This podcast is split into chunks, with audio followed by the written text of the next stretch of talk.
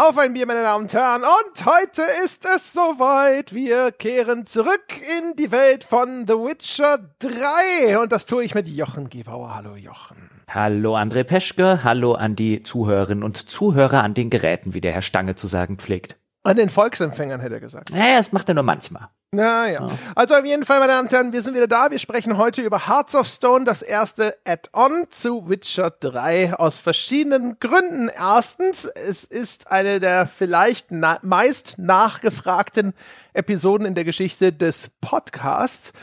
Und zweitens, es gab da so ein kleines Schlamassel. Irgendeiner der äh, vielleicht anwesenden Podcaster hat im Forum irgendwann leichtfertig eine Wette ausgesprochen, dass es die Zuhörer nicht schaffen. In, ich glaube, 30 unterschiedliche Personen sollten eine Mailback-Frage in Gedichtform schreiben. Dummerweise ist diese Anzahl zusammengekommen.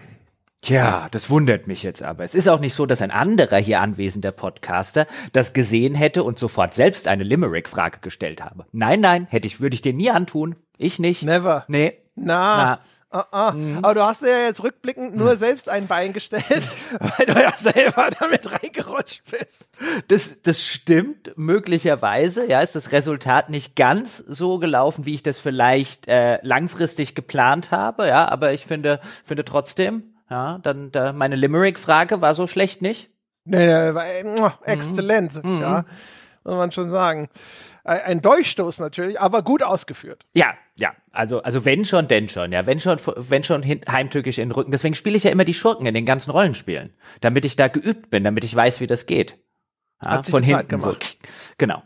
Ja, und ja, genau, du hattest ausgebeten, wenn diese 30 Fragen in äh, Gedichtform zusammenkommen, dann würdest du ein Witcher-Add-on spielen. Du raffinierter Kerl hast dir natürlich erstmal das kürzere ausgesucht, das 10 Stunden lange und nicht das 25 Stunden lange. Ja. Ich war noch gnädig. Ja, clever. Ich war noch gnädig.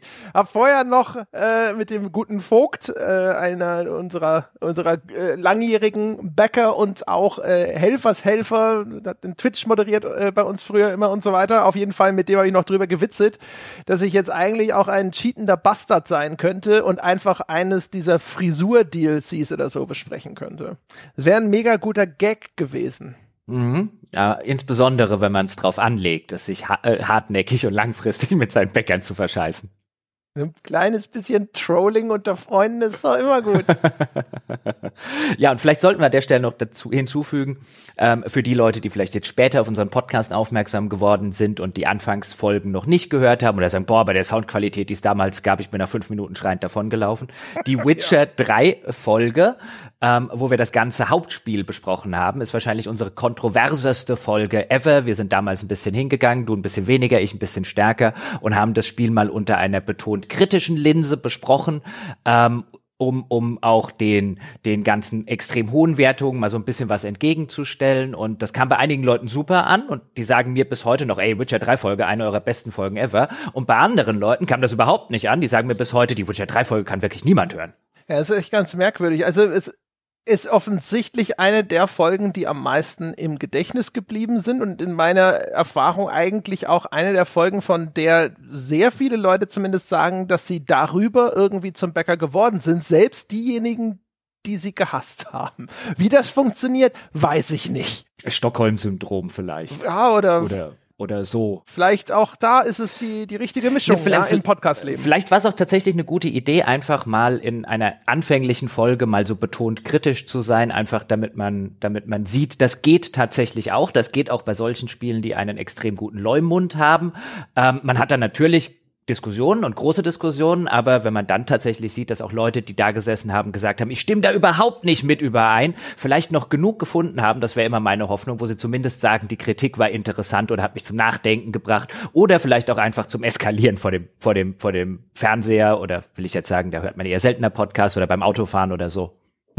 Genau. Hoffentlich sind ja alle in der Spur geblieben, äh, wie dem auch sei. Ne? Und es war ja jetzt nicht irgendwie so einfach nur äh, aus purem Dagegensein oder sowas, sondern es war ja aus der ehrlichen Empfindung raus, dass wir das Gefühl hatten, das wird für unsere für unser Empfinden in der Breite einfach doch zu überschwänglich besprochen. Ne? Wir hatten zwischen uns noch unterschiedliche Grade, äh, inwiefern wir damit nicht übereinstimmen, aber es war ja schon so, dass wir beide gesagt haben, so Moment mal, es gibt durchaus sehr handfeste Kritikpunkte an dem Spiel, die kommen uns zu kurz. Ja, und es ist ja sogar dieses Mal auch so gewesen, dass du im ersten Anlauf auch an diesem Add-on abgeprallt bist. Darüber sprechen wir gleich, aber erst müssen wir über Bier sprechen oder über andere Getränke. Ja, ich äh, trinke heute einen, eine, eine Tasse äh, Fairtrade Kaffee. Ich muss nachher noch mit, äh, mit Scout auf den Hundeplatz und vorher noch eine Stunde mit ihr laufen, dass sie ein bisschen müde ist und äh, da will ich noch kein Alkohol davor trinken. This way madness lies. ja, genau. Ich muss heute was trinken. Ich habe nämlich ein ganz absolut äh, reizendes Bier mal wieder bekommen. Und zwar, es gibt eine neue Lieferung vom lieben Thomas. Der liebe Thomas ist der Nordkorea-Thomas, wenn du dich erinnerst der erste mm. und einzige Bäcker, der uns jemals Bier aus Nordkorea geschickt hat und damals auch noch gleich eine fantastische Geschichte dazu mitgeliefert hat, wie er am Flughafen in Nordkorea saß und sich, also ich weiß nicht mehr genau warum, aber es machte sich Sorgen, ob seine Ausreise wohl gelingen würde. Und er hat uns äh, damals zur Entspannung seiner Nerven gehört und hat uns deswegen auch zum Dank dann eben Bier aus Nordkorea mitgebracht und geschickt. Und der ist jetzt wohl im Urlaub in Costa Rica mhm. und hat mir von da aus Bier geschickt. Mhm. Ich habe auch schon welches bekommen. Das ja, Paket kam auch schon so. bei mir an und äh, ich werde jetzt allerdings es, äh, es in Ehren aufbewahren, bis äh, einer dieser Sonntagspodcasts kommt, an dem ich mal wieder Bier trinken kann. Mhm. Sind, glaube ich, ein, ein Golden Ale und ein IPA habe ich bekommen. Was hast du gekriegt? Dasselbe? Jawohl. Ja, also ich denke das gleiche, weil mhm. ich habe hier ein IPA vor mir, ein Matabui mit einem Schlangenkopf vorne drauf. Ist eine Dose, oder?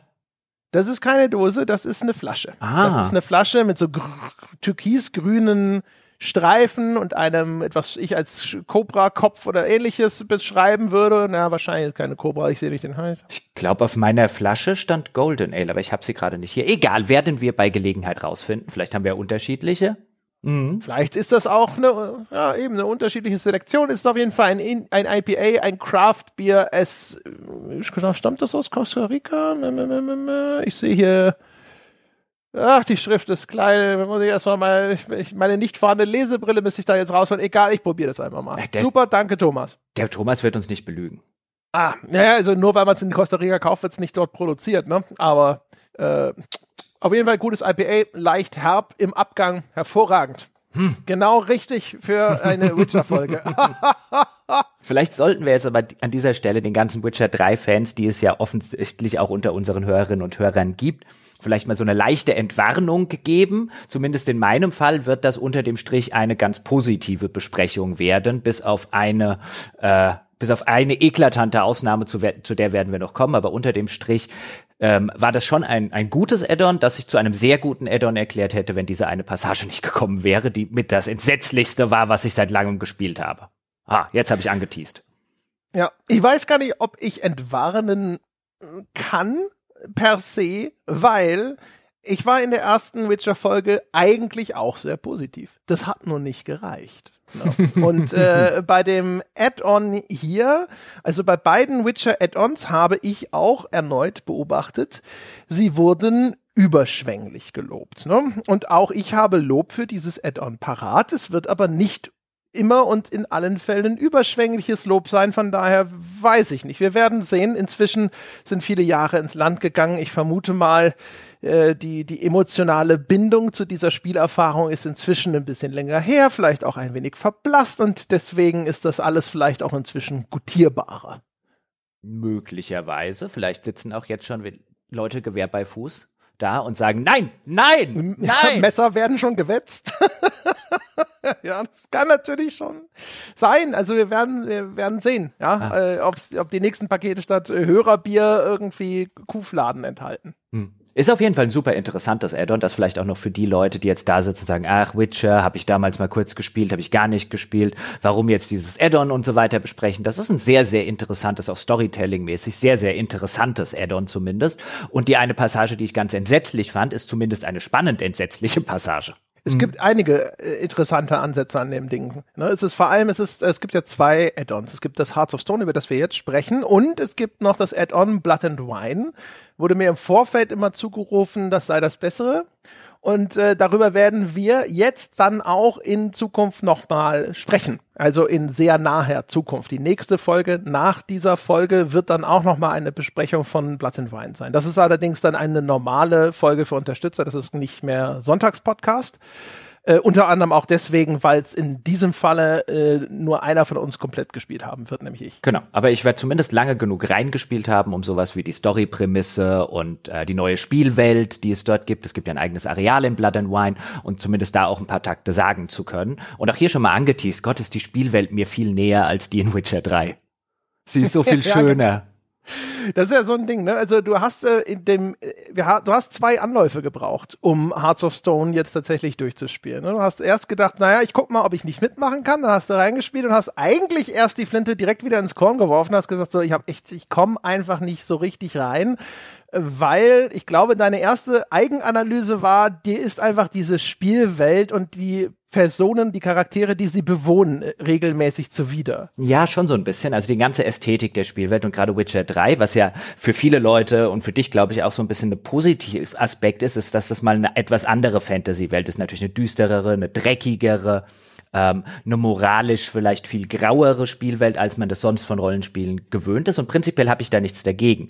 Ähm, ich habe in der Zwischenzeit seit unserer Besprechung von damals noch mal in meinem Buch-Podcast, den ich mit Falco mache, ähm, die, den, den, ersten Witcher-Roman beziehungsweise die Kurzgeschichtensammlung, die dem allen zugrunde liegt, gelesen. Seitdem kam die Serie raus. Da habe ich zumindest die erste Staffel sehr, sehr gerne geguckt. Ich stelle fest, ich habe mit der Welt, wie sie in der Vorlage existiert und dann vielleicht auch in der Serie interpretiert wurde, überhaupt kein Problem. Das finde ich eigentlich gerade das Coole, nämlich dieses dreckige, bisschen moralisch äh, zwielichtige und so weiter. Aber ich, Witcher 3, das Hauptspiel insbesondere, habe ich jetzt gemerkt, für mich ganz persönlich, schraubt das auf so einen, auf so einen, auf so eine Gradzahl hoch, ähm, bei der dann bei mir so ein bisschen die Stimmung kippt. Also das ist mir unter dem Strich glaube ich, immer jetzt so in der Nachanalyse, ähm, einfach ein bisschen zu abgefragt und zu voller Arschgeigen, denen ich eigentlich gar nicht helfen will. Und dann stehe ich so ein bisschen da. Und so ging es mir bei Hearts of Stone am Anfang. Wenn die Quest, wir werden gleich dazu kommen, wie die erzählerisch einsteigt, wie, der ganze Einstieg dort funktioniert. Und ich saß schon nach fünf Minuten da und sage dem, Arsch, dem, dem Arschgesicht hier mit seiner komischen Bande will ich schon gar nicht helfen. Ich habe schon größte Lust, wieder rauszugehen und zu sagen, macht euren Scheiß doch gerade alleine. Ähm, und das ist so ein bisschen das, was mir beim, äh, beim, beim Hauptspiel auch passiert ist. Wobei ich jetzt festgestellt festgestellt habe. Ja, ich habe jetzt vielleicht Blood and Wine bis zu einem gewissen Punkt nicht mehr weitergespielt, aber ich habe extra noch mal das Hauptspiel reingespielt und den ganzen Anfang gemacht, Herr Peschke. Mhm.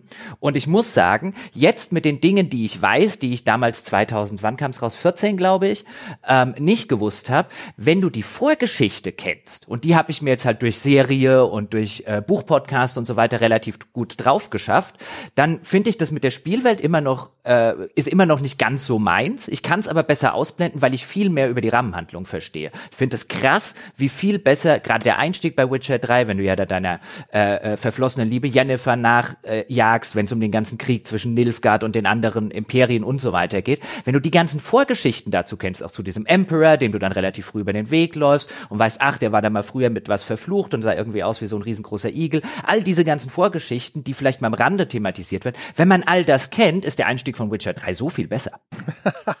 da haben wir damals, glaube ich, sogar drüber geschimpft, ehrlich gesagt dass wir, dass das Spiel so tut, als also bestimmte Dinge als gesetzt annimmt, die aus der Ro Romanvorlage so übernommen werden, die für mich als reiner Spieler der Spiele keinen Sinn ergeben. Also zum Beispiel eben, dass Gerald der Jennifer so hinterher rennt, wo halt gesetzt ist, ja, das ist deine große Liebe. Und ich als reiner Spieler der Computerspiele damals gesagt habe, Jennifer? Entschuldigung? Nee, nee. Triss Merigold, die kenne ich, die mag ich. Jennifer kenne ich nicht. Äh, ja, bei, bei, bei Siri ist es ja äh, genauso, also der jungen Frau, der du eigentlich hinterherjagst beim Witcher 3 Hauptspiel. Und auch da, klar, es gibt im Tutorial, gibt's da eine kurze Se Sequenz, wo sie noch ein kleines Mädchen ist und äh, aufs Hexersein äh, trainiert, aber die ganze Geschichte, dass das irgendwie so ein Kind der Vorhersehung ist, die ganz, ganz wichtig ist in Prophezeiungen uralter elfischer Natur und so weiter, das weiß ich halt oder wusste ich damals schlicht nicht, als ich Witcher 3 gespielt habe. Und das kriegst du auch so nicht so ganz erklärt im Spiel oder wenn dann nur ganz, ganz rudimentär. Und jetzt mit diesem Eindruck, den ich da hatte und auch mit der Bereitschaft, vielleicht jetzt ein bisschen mehr, meinen Witcher zu Rollen spielen, ähm, weil ich merke, ich muss bei Witcher 3 extrem viel in meinem Kopf Rollen spielen, weil sonst habe ich solche Geschichten wie, ich muss mich zum Beispiel zwingen, du gehst jetzt nicht in das Bauernhaus und räumst denen irgendwie alles aus, weil das kannst du machen in diesem vom Krieg zersetzten, alle Leute leiden Hunger und Not und so. Du läufst in die Bauernhäuser und klaust ihnen noch das letzte Essen. Interessiert keinen einzigen Menschen oder keinen einzigen Bauern. Das haben wir damals, glaube ich, angesprochen, wo ich jetzt sage, nee, ich zwing mich jetzt da gar nicht reinzugehen. Ich mache das erst gar nicht. Ich schaffe mir diese ludonarrative Dissonanz jetzt nicht. Und dann ging es jetzt echt deutlich besser. Bin jetzt gerade in der in der ersten, also für, aus diesem White Orchard, aus dem aus dem Startgebiet bin ich jetzt raus und jetzt jetzt könnte ich sogar noch, also jetzt hätte ich ein bisschen Lust weiterzuspielen. Okay, mhm. ja, bin ja mal gespannt. Das wäre vielleicht sowieso interessant. Ne? Man entwickelt sich ja auch weiter über die Jahre hinweg und dann können sich auch Wahrnehmungen von Spielen ändern, eben durch solche Sachen. Ne? Also, dass du jetzt entweder einfach mehr Background hast, aber auch einfach so. Man kann biografisch auch Vorlieben ändern und Sachen, die man damals vielleicht noch nicht so toll fand, auf einmal gut finden und umgekehrt. Mir ging's ja, man kann halt, wenn ich das ganz kurz noch sagen kann, man kann halt einfach Dinge unterschiedlich gewichten. Also ich würde immer noch sagen, müsst jetzt natürlich die ganze Folge nochmal hören, aber ich würde jetzt aus der Erinnerung sagen, dass nahezu alles, was ich gesagt habe, heute immer noch zutrifft. Es ist nur die Frage, wie bewertet man's? Ja, genau. Also mir ging's tatsächlich so, ähm, äh, äh, du hast es ja auch schon selber gesagt. Also ich finde es nach wie vor erfrischend. Also insbesondere zum Beispiel, dass die Figuren, denen man begegnet im Laufe einer Partie von Witcher, und das gilt auch für das Hearts of Stone, äh, sage ich mal, in einer viel größeren Fre Frequenz auch einfach, sagen wir mal, hässlich sind. Ne? Also es gibt dort viel mehr Leute, die nicht klassischen Schönheitsidealen entsprechen, außer natürlich die Frauen, Au mit denen Geralt interagiert. Außer die, die du knattern kannst, die sind hübsch. ja, genau. Ähm, sowas, das finde ich ganz gut. Diese düstere äh, Grundstimmung, vielleicht auch sehr zynische Grundstimmung oder sowas, das gefällt mir ganz gut. Ich hatte ein ganz anderes Problem, nämlich die Art und Weise, wie das funktioniert. Also wir haben ja jetzt in diesem Falle beide, du hast in den für dich äh, sauren Apfel gebissen, den vorgefertigten mhm. Geralt zu nehmen, um in dieses Add-on direkt einsteigen zu können. Das hat diese Besprechung ja über die Jahre immer verhindert, weil du normalerweise sowas nicht machst und nicht magst und eigentlich hättest du das Hauptspiel nochmal durchspielen wollen, um organisch an diesen Punkt zu kommen. Und das, was das Spiel dir anbietet, ist halt, okay, du kannst direkt dieses Add-on anspringen, ich gebe dir ein Geralt Level 32. Was es aber nicht macht, ist, diese Fähigkeitspunkte schon für dich zu verteilen. Was es natürlich gut meint, weil dann kann ich diese Figur immerhin nach meinem Gutdünken ausstaffieren. Aber nachdem ich so lange nicht mehr Witcher gespielt habe, war das eine, eine völlig beschissene Anfangshürde. Weil ich stand dann da mit so einem Beutel voller Erfahrungspunkte oder Charakter-Skill-Punkte und das Spiel sagte, ja, äh, willst du das investieren in und jetzt kommen diese ganzen kryptischen Zauberzeichen auf einmal wieder, von denen exakt eines, nämlich Igni, mit Ignition irgendwie passend benannt ist, also oder intuitiv verständlich benannt ist, sodass ich denke, ah ja, das ist der Feuerzauber. Aber dann so, was ist denn Art? Was ist denn Quen, was ist denn Irtni und sonst irgendwas und dann all diese Skills und sonst irgendwas, mir das alles wieder erstmal drauf zu schaffen. Also ich sag mal, die ersten ein, zwei Stunden auch mich in das Kampfsystem wieder reinzufinden, war eine sehr holprige, da ging die, die, die Strecke aber sehr über Kopfsteinpflaster. da hatte ich jetzt äh, lustigerweise weniger Probleme, weil ich stand dann auch da und habe irgendwie 42 Fähigkeitspunkte oder so zu verteilen. Und natürlich konnte ich mich nicht mehr dran erinnern, was waren damals die guten Skills, die du gerne benutzt hast, was waren die jetzt nicht mehr. Aber ich bin da relativ schmerzbefreit und habe einfach gegoogelt, Best Witcher 3 Builds. Und dann habe ich die, die Konsens beste Bild genommen und habe dann quasi so geskillt, wie es da drin stand. Und dann war ich mir zumindest halbwegs sicher, dass die halbwegs gut funktioniert. Und dann habe ich auch, was im Nachhinein für mich jetzt, um wieder reinzukommen, keine schlechte Entscheidung war, das Spiel einfach auf leicht gestellt. Ähm, A, wegen der Hürde des Kampfsystems. Ich kann mich nicht mehr dran erinnern, wie das funktioniert hat. Wie hat mir doch gleich das Schwert gezogen?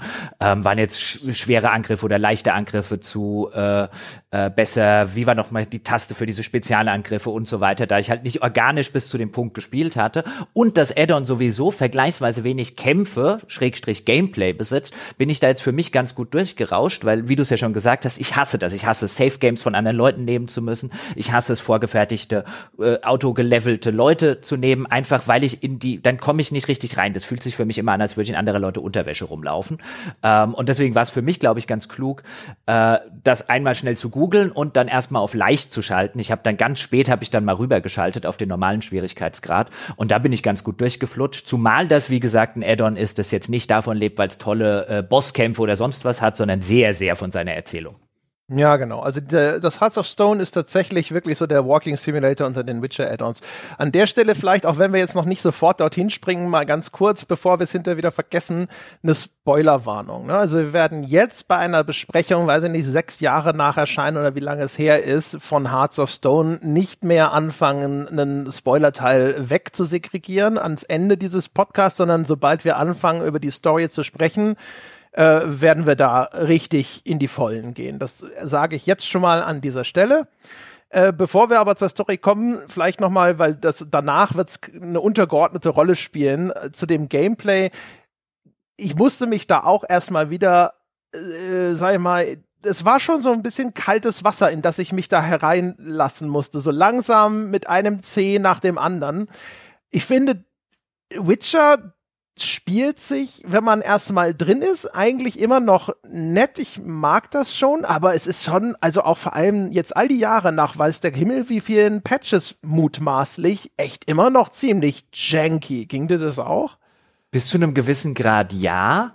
Ähm, kommt aber wahrscheinlich auch sehr darauf an, wie du geskillt hast. Also ich habe jetzt extrem auf die Adrenalinpunkte, müssen wir jetzt nicht näher drauf eingehen, was das ist, für den Fall, dass man es nicht weiß, und sehr auf schnelle Attacken und auf kritische Treffer und so geschaltet. Und wenn du halt sehr viele schnelle Attacken aneinander reißt, dann noch die schnelle Spezialattacke, die es gibt, dann kommt schon so ein sehr pirouettenhafter Witcher dabei raus, der gar nicht so janky ist. Ich nehme an, wenn du viel mehr Attacken miteinander kombinierst und, und, und, und die verschiedenen Hexerzeichen, also die Magie im Spiel benutzt, da kann ich mir es schon vorstellen, weil die Steuerung ein bisschen überladen wirkt.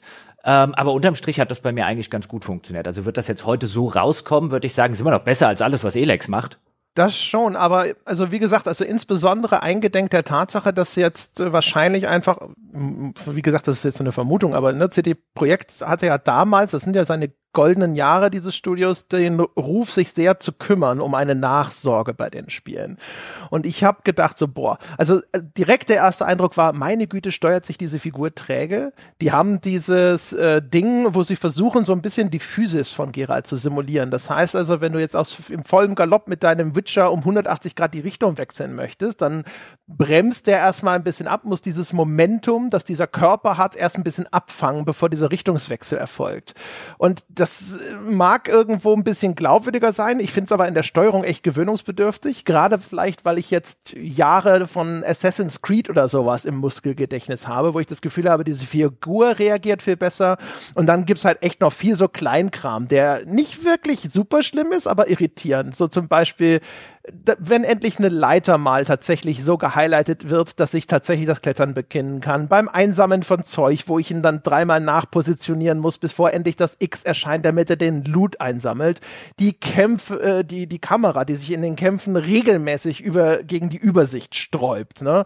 Das Lock-on-Feature, das manchmal einfach nicht aufschalten will all solche Sachen, die in Summe so ein bisschen diesen Eindruck ergeben bei mir so, das ist irgendwie immer noch krass unausgegoren dafür, dass sie so viel Zeit hatten. Also mich hat eigentlich weniger das, klar, das gibt's immer mal wieder, ich hatte eine Schatztruhe, das weiß ich noch, die war so halb im Wasser oder so und es hat mich drei Minuten oder so gekostet, die aufzumachen, weil ich den Witcher nie so positioniert gekriegt habe, dass ich das X sehe und gleich, also ohne dass es sofort wieder weg ist, weil er noch irgendwie einen Schritt weiter rausschwimmt oder so. Ähm, aber das ging mir eher selten, da ist mir nur diese Sequenz in wirklich negative Erinnerung geblieben. Mich nerven noch weiterhin zwei andere Sachen, die mich schon damals genervt haben. Erstens, dass man Schnellreisen nur von diesen äh, äh von von Schnellreisepunkten machen kann. Also stehen diese Wegweiser in der Spiel in der Spielwelt rum und wenn du Schnellreise machen willst, musst du erst zu einem dieser Wegweiser.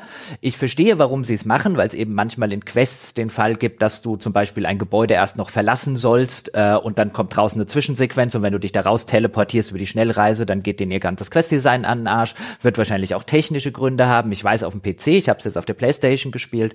Auf dem PC gibt's da auch einen Mod dafür, der das ausschaltet. Das der Vollständigkeit halber. Auf der PlayStation musste ich jetzt halt damit leben. Das nervt mich jedes Mal wieder. Und ähm, äh, das ist aber jetzt spätestens, also es hat mich damals schon genervt, weil ich schon immer, glaube ich, sagte, wenn ich in einem Rollenspiel ein, oder in irgendwelchen Spielen ein Reittier habe, hier jetzt mein Pferd Plötze, und ich beschwöre das, kann ich bitte auf dem drauf sitzen oder es steht zumindest direkt neben mir? Ja, wie das Elden Ring. Elden Ring, bestes Feature von Elden Ring. Du drückst auf die Taste und dann sitzt du auf deinem Geistergaul. Und du musst nicht warten und der Geistergaul spawnt nicht irgendwie 13 Meter da hinten irgendwie eine Klippe runter und so weiter. Also dieses Rufen von Plötze und dann dieses, jetzt kommt, manchmal hast du Glück und der Plötze kommt von vorne an und dann kannst du einfach die X-Taste drücken oder dann musst du nach da hinten hinrennen, dann steht sie da auf halb auf dem Hausdach rum. Oh, Plötze. Ja, genau. Genau, warten. Und auch beim Aufsteigen auf Plötze ist es manchmal so, dass das X einfach nicht kommen will, damit der scheiß Witcher aufsteigen kann. Aber ich meine, das, ähm, das ist ein Spiel von 2014, wo ich jetzt sagen würde, nervt natürlich aus heutiger Sicht. Ich würde einfach nur hoffen, dass sie das bei einem garantiert erscheinenden Witcher 4 äh, äh, mehr so machen, wie, äh, wie das zum Beispiel Elden Ring gemacht hat.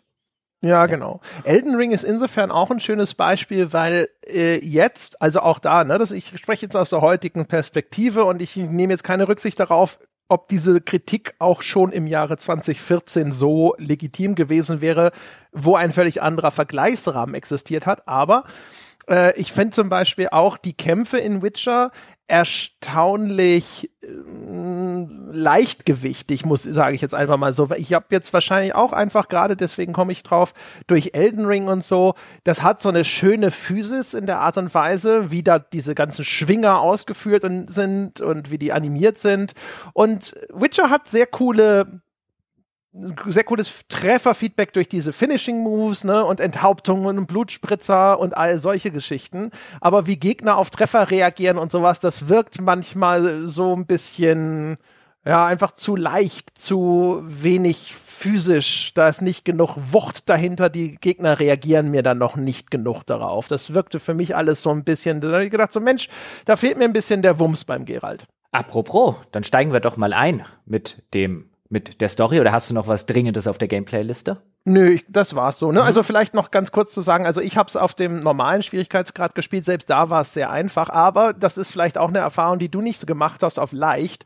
Äh, ich habe es auch auf der PS5 gespielt und äh, die Ladezeiten, wenn man stirbt, sind erstaunlich lang immer noch. Mhm, beim, beim, beim Neuladen generell. Ja, Genau. Und witzigerweise nicht beim Fast Travel, ne? Nee, nee, aber nee. wenn das mhm. Spiel neu geladen werden muss, also da werden anscheinend, weiß ich nicht, äh, kräftig Datenbanken abgefragt oder was auch immer. Das stimmt. Das ist mir auch aufgefallen, wenn man halt, also wenn man ein Safe Game lädt, zum Beispiel, weil man gestorben ist, äh, ja, man sollte es vermeiden zu sterben. Also sollte man sowieso und hier habe ich mir dann auch relativ schnell gedacht, ah, okay, lieber vorsichtig vorgehen, sonst, sonst, äh, wenn du jetzt irgendwie husch husch in den Kämpfen machen willst, damit es schnell geht, sitzt du danach eine Minute da und wartest. Ja, genau. Wobei, so lange ja, so lang genau. ist es, glaube ich, nicht ganz, aber es ist schon merkbar. Ja, ist schon echt, äh, also ne, man ist das nicht mehr gewohnt. Das war wahrscheinlich damals für ein Spiel äh, Open World dieser Größe ja. durchaus, äh, sagen wir mal, zu akzeptieren, aber ja. aus heutiger Perspektive sitzt man so da und denkt sich, hui, ja, ja, ja, es sollen ja noch dieses Jahr Angeblich, oder haben sie es auch schon auf nächstes Jahr verschoben? Zumindest meiner Info nach war das immer noch für dieses Jahr die Next-Gen-Fassung. Also da würde ich davon ausgehen, dass sie da dann auch so an sowas wie Ladezeiten rangehen. Hier kann man es dem Spiel, das für die PS4 gemacht war, schlecht vorwerfen, dass es auf der PS5 zu lange Ladezeiten hat. Also man kann es natürlich anführen, ist natürlich eine nicht ganz unerhebliche Information, ist aber jetzt kein Kritikpunkt, finde ich, den man dem Spiel ankreiden kann. Hast du ja auch nicht. Nee, genau. War halt aber, genau, aber ist halt natürlich jetzt, ne, das, das war Bestandteil meines Spielerlebnisses. Ich bin, wie gesagt, zum Glück auch nicht wirklich häufig gestorben, in Hearts of Stone insbesondere nicht, weil, wie gesagt, das Spiel hat relativ wenig Gameplay, sehr, sehr viel Story, sehr, sehr viele Cutscenes, und äh, ist an sich auf dem normalen Schwierigkeitsgrad immer noch sehr einfach zu spielen. So, jetzt äh, würde ich sagen, hüpfen wir mal richtig mit beiden Füßen dann voran in den, in den Kern des Ganzen, nämlich die Erzählung. Vielleicht noch, vielleicht noch eine Info. Ich habe gerade double gecheckt, damit ich nichts Falsches sage. Also die Next-Gen Upgrades oder das Update für Witcher 3 soll im vierten Quartal erscheinen, sind die letzte Info, ist die letzte Information, die ich hier finde. Und das deckt sich auch mit dem, was ich im Hinterkopf habe, also PS5 und Xbox Series äh, X ähm, die Geschichten und vielleicht sollte ich dann doch noch mal warten. Nett, nett, nett jetzt noch mal ein bisschen noch weiterspielen. Also die Next-Gen-Sachen würde ich echt gern mal reingucken. Hm? Ja, mal sehen. Ne? Am Ende ist es wieder so ein Remaster-Ding, wo es irgendwie 4K-Auflösung und schnellere Ladezeiten hat und du sitzt da und denkst dir so, hm, Ja, aber zum Beispiel auch mit den Gesichtern der NPCs oder so. Ich glaube, so Texturen, da kannst du einiges machen. Aber egal, hüpfen wir rein. Ich wollte nur die Info noch äh, anbringen, damit die Leute nicht gucken müssen, wann das eigentlich erscheinen soll. Ähm, hüpfen wir rein, nämlich genau in die Sache, die du vorher schon erwähnt hast, wo ich das erste Mal direkt wieder von dieser Gummiwand abgeprallt bin. Denn das Ganze beginnt damit, dass es einen neuen Hexerauftrag äh, gibt, der an den, äh, an den, an den schwarzen Brettern äh, des Spiels ähm, äh, ausgehängt wird und das will ein gewisser Olgierd, dass wir ein Monster in der Kanalisation umbringen. Und zuerst müssen wir natürlich zu dem gewissen Olgierd hinreisen, um uns die, äh, die Details dieses Hexerauftrags zu äh, abzuholen. Und wir erinnern uns, im Hauptspiel gibt es eine ganze Reihe dieser äh, speziellen Hexeraufträge. Die haben auch eine spezielle Subrubrik in unserem Quest-Journal. Das sind dann die Sachen, wo den Leuten ein besonders großes, gefährliches und so weiter Monster auf den, auf den Keks geht und die dann eben nach einem Witcher suchen, um das umzubringen. In, in, zentral von diesen Aufträgen ist sehr häufig dann ein sehr elaborierter Bosskampf zum Beispiel. Und hier haben wir es jetzt erstmal mit so einem Auftrag zu tun, der auch auf den ersten Blick relativ simpel wirkt. In der Kanalisation irgendein Monster umbringen. Gut, gehen gehen wir erstmal zum Herrn Olgierd, der uns dort, äh, äh der dort eben auf der Suche nach einem Hexer ist und dann kommen wir zu einem Anwesen, äh, das offensichtlich nicht dem Herrn Olgierd gehört, sondern der ist anscheinend mit seiner Bande voller Gesetzloser irgendwie über dieses Anwesen hergefallen, so zumindest habe ich das verstanden. Und äh, jetzt platzen wir gewissermaßen in seine saufende Truppe rein aus, aus Männern, Frauen, gerade die Männer sehen alle abgewranzt und hässlich aus. Und das erste, was die machen, während der Gerald dort reinkommt und sagt, hier, ich suche nach dem Olgierd, der hat auch so einen Hexerauftrag, fangen sie halt an, so auf so eine richtig assi äh, penela Art und Weise dann so, ich bin Olgert, nein, ich bin Olgert, nein, ich bin Olgert und äh, gehen halt, also das war halt so der, der erste Moment, der hat mich total an den Anfang vom ersten Hobbit-Film erinnert, wenn diese Hobbits bei Bilbo reinkommen und sich verhalten wie die hinterletzten Arschgesichter und ich echt an mich halten muss, das Kino nicht zu verlassen, weil sowas triggert mich, äh, Zwerge, Entschuldigung, Zwerge, genau. Ähm, sowas triggert mich hart, ja, also ab da waren die Zwerge für mich für die restlichen Hobbit-Filme gestorben, kannst du alle umbringen. So arschgeigig verhält man sich nicht. Das triggert mich hart, sowas. Und jetzt geht das ganze Ding genauso los, diese abgefransten Arschgeigen, ja. Das erste, was sie haben, mich auf so eine, auf so eine Schulhofweise verarschen zu wollen. Und ich sitze dann schon da und sag mir, Wichser, macht euren Scheiß alleine, ja. Lasst euch von der scheiß Riesenkröte oder was auch immer ist fressen, ich bin raus. Ja, genau. Also das, äh, man, man möchte fast sagen, das haben sie gut gemacht. Also es ist offensichtlich die Absicht der Autoren, dass diese Truppe dir in deinem Erstkontakt als extrem unsympathische äh, weiß ich nicht, wie, wie sagt man, ich, juvenile ist das englische Wort dafür, egal, auf jeden Fall diese ne, so, so spöttelnde, äh, marodierende Soldatenhorde, die dieses Haus hier in Besitz genommen hat. Das Ulkige daran ist eigentlich, diese Truppe von Olgier, die hat diesen Einführungsmoment und man hat das Gefühl, das muss ja ein Setup eigentlich sein für irgendwas. Nämlich zum Beispiel dafür, dass ich denen dann direkt als Witcher mal so richtig auf die Fresse hauen kann. Ne? Oder dass später sie die Quittung dafür präsentiert bekommen. Und das wird so ein Thema sein, zumindest in meiner Betrachtung des Spiels. Die Setups in dem Spiel sind eigentlich durch die Bank relativ cool und effektiv. Und bei den Payoffs ist es dann aber eine sehr schwankende Geschichte. Weil diese Gruppe, die Olgierd umgibt, die spielt dann im weiteren Verlauf der Erzählung gar nicht mal so eine große Rolle. Also dieser Payoff für diese, diese seltsame Sequenz, wo die als die totale Unsympathenhorde präsentiert wird, kommt eigentlich nicht so richtig. Nee, das nicht. Also, wobei mich der, der fehlende Payoff da gar nicht so sonderlich stört, sondern halt einfach echt ein, also mein Geralt und so wie ich Geralt auch aus den Vorlagen kenne, der geht dann halt einfach wieder. Dann kann ich halt das scheiß Addon nicht spielen, ist halt ein bisschen bescheuert, aber halt also für mich ist das echt eine harte ludonarrative Dissonanz, die ich überwinden musste und beim ich muss dann nochmal spielen und hab davor gesessen so ein Nein, schluck's runter, Nein, schluck's runter, spiel einfach weiter, guck nicht hin, ja, hör mit einem Ohr zu oder so, damit ich da über diese Hürde komme, weil für mich ist das so eine harte warum sollte das irgendjemand mit sich machen lassen? Also wie, wie halt irgendwelche 17-Jährigen und 14-Jährigen am Schulhof verarschen. Ja, mein Gerald macht das nicht. Ja, genau. Ne? Aber ich frage mich halt schon so ein bisschen, was ist denn der Zweck des Ganzen?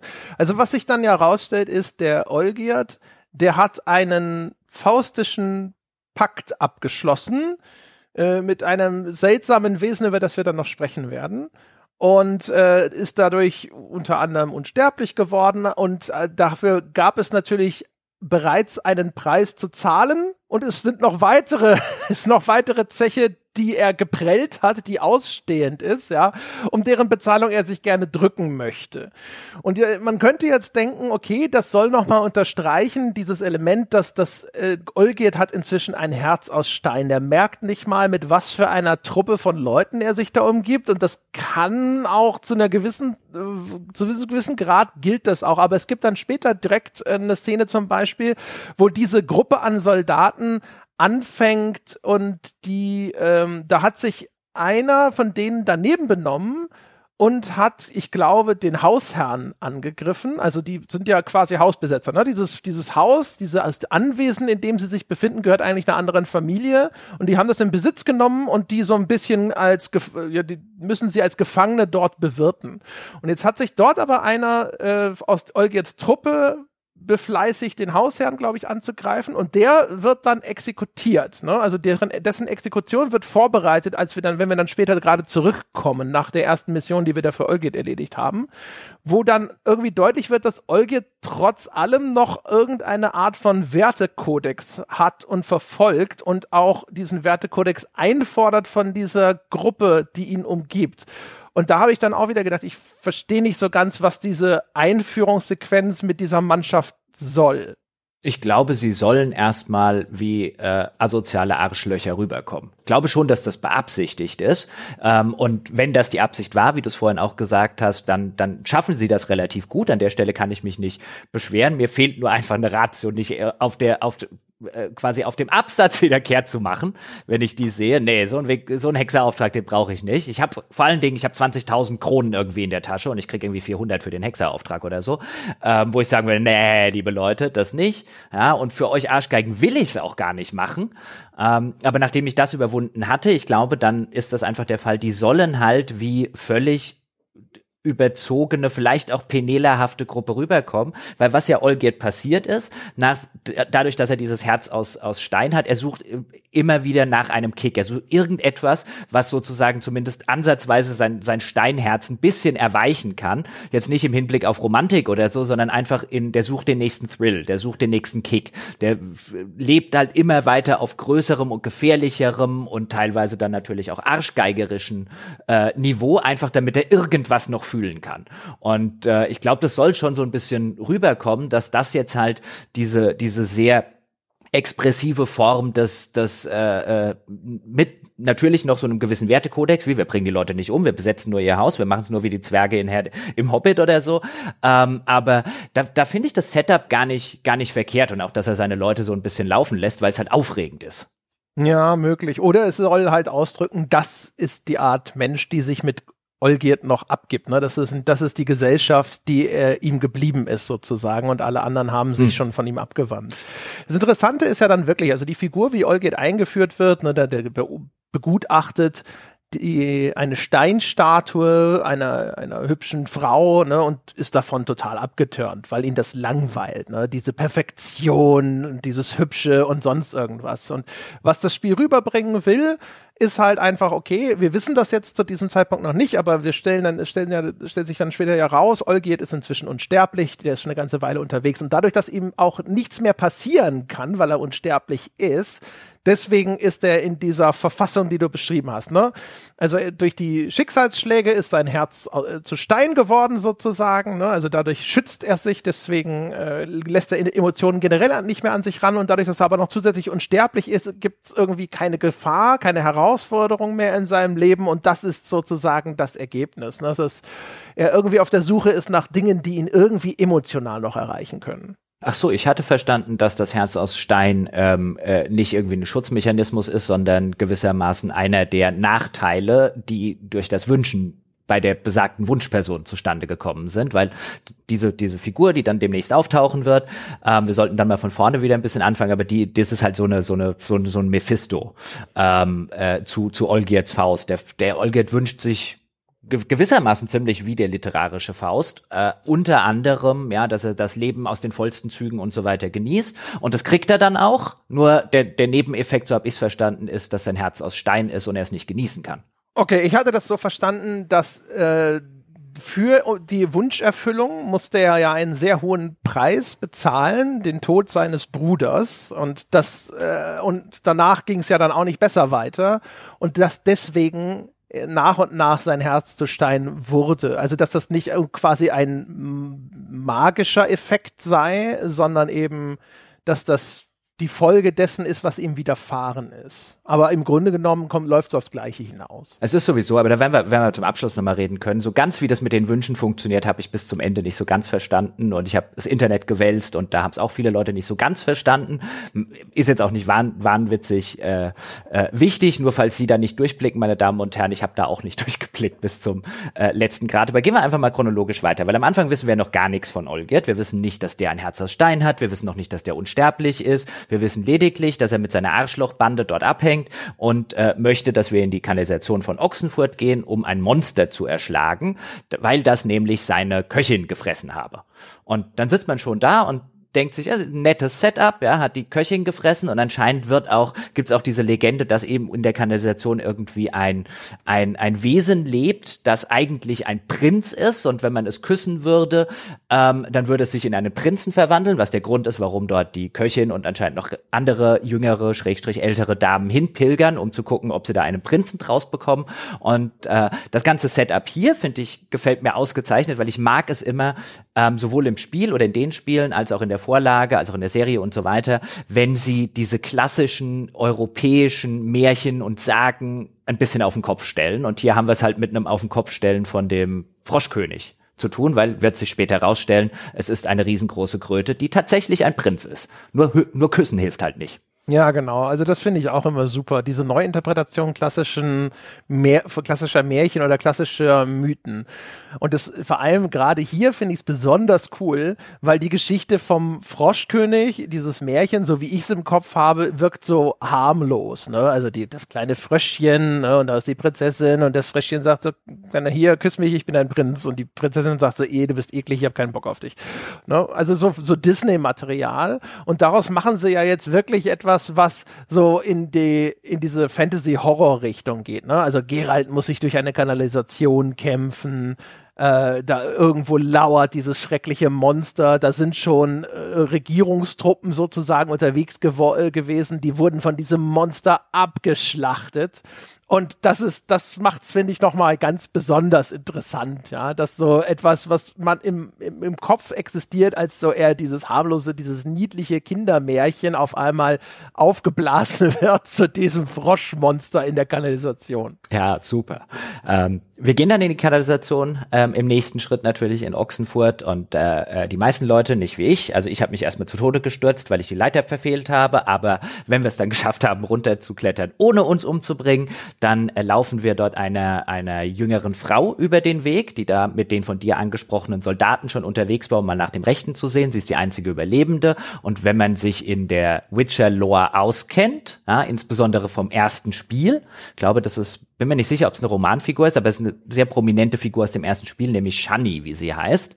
Ähm, die ist dort als Ärztin mit eben diesem Trupp unterwegs und ist jetzt die letzte Überlebende, läuft zufällig dem Gerald über den Weg, die sich seit langem nicht gesehen haben. Ich glaube, seit den, seit den Ereignissen des ersten äh, Witcher. Wer ein bisschen erfahren ist in den Witcher-Spielen, ahnt, ach, haha, das ist unser Love Interest für diesen DLC. Und äh, zusammen geht man dann eben auf die Suche nach äh, der besagten Frosch Froschkönig, der in diesem Fall eine, eine sehr, sehr große, ähm, mit sehr, sehr vielen Warzen gespickte Riesenkröte ist. Da kommt es dann zum ersten Bosskampf und am Schluss dieses Bosskampfes ähm, schlitzt in so einer Zwischensequenz äh, Gerald eben diesem, diesem Froschviech den Bauch auf und hoch stellt sich raus, dann verwandelt es sich zurück in einen Menschen, in einen Prinzen, wie wir gleich darauf rausfinden werden, mit dem einzigen Nachteil, dass jetzt halt auch der Prinz den aufgeschlitzten Bauch hat, mit den Gedärmen, die raushängen, also ein toter Prinz ist. Genau, es ist ein Tr Prinz aus Ophir, so heißt das, glaube ich, ne? Und äh, da also Gerald wird, glaube ich, bewusstlos durch die giftigen Dämpfe, die beim Aufschlitzen des Frosches entstehen.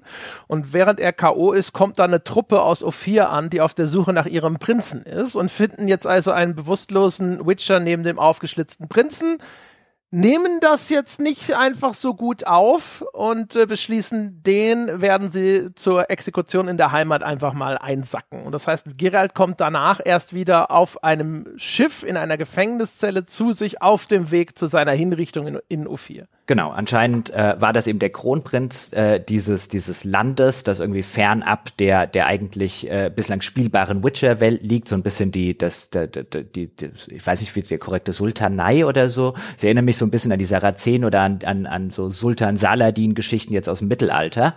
Bisschen da sind die angelehnt, ähm, also so nordafrikanisch würde man sagen, wenn man es äh, geografisch verordnen würde in der, in der realen Welt.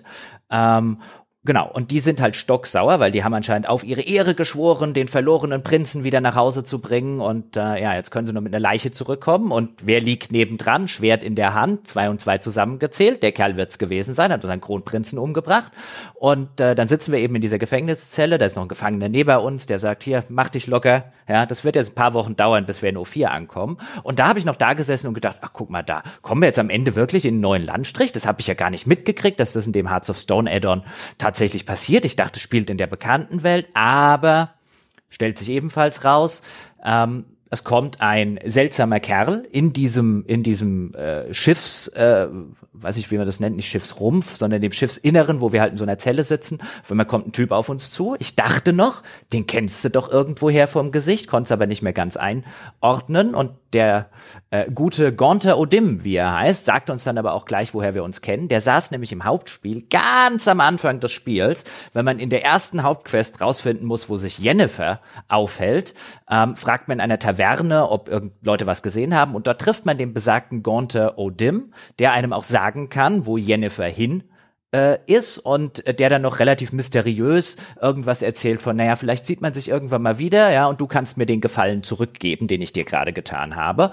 Und äh, so ist das hier. Der gute Gonta und dem sagt hier, ich kann dich hier rausbringen, ich kann dafür sorgen, dass du hier nicht nach O4 musst und dort, äh, ähm, ich glaube, es war Hang, Drawn and Quartered, was sie machen wollen, also aufhängen, äh, am äh, Rad brechen oder sowas, Gedärme rausnehmen und so weiter. Also die haben eine schreckliche Exekution vor.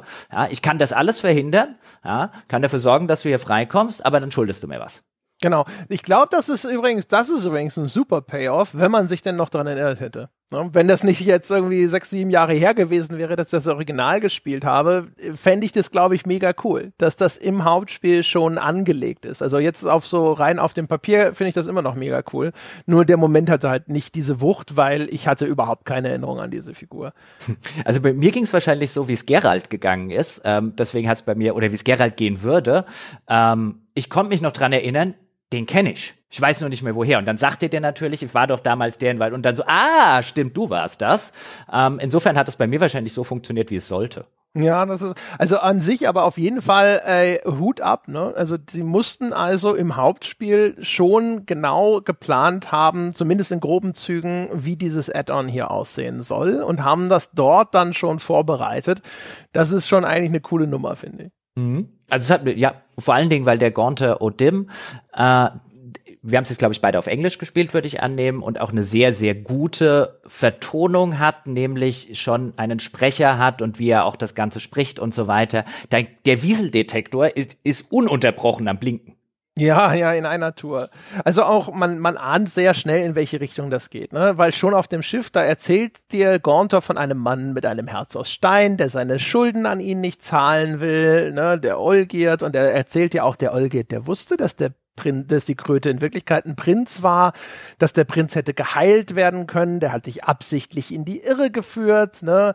Der hatte aber eine Vereinbarung mit ihm und so. Und man, äh, man hört das und man ahnt schon, aha, okay, du bist vielleicht der Teufel oder irgendeine Art Entsprechung in der Welt von The Witcher. Der hat mit dir einen Pakt abgeschlossen und jetzt ist Zahltag und ich werde jetzt dort irgendwie verstrickt. Ne? Also auf jeden Fall stehen einem alle Nackenhaare zu Berge. Man ahnt, mit dem sollte man sich eigentlich nicht einlassen, aber naja, ne? du bist also in einer Gefängniszelle in einem Schiff auf dem Weg zu deiner Exekution und deine Wahlmöglichkeiten sind begrenzt. Das ist richtig. Und dann nimmt man das Ganze äh, an und in der nächsten Zwischensequenz, man bekommt auch noch von Gonta Odim so eine, so eine Art Flammenmal ins, ins Gesicht gebrannt, ja, das irgendwie äh, dich daran erinnern. Das kommt aber erst später, wenn du ihn triffst an dieser Weggabelung. Echt? Das macht er nicht an Bord des Schiffs? Nee, das macht er später erst. Ach guck, ich dachte, das hat er an Bord des Schiffs gemacht. Siehst du? Dann hat, dann lügen meine Notizen. Ja, wer hatten die gemacht?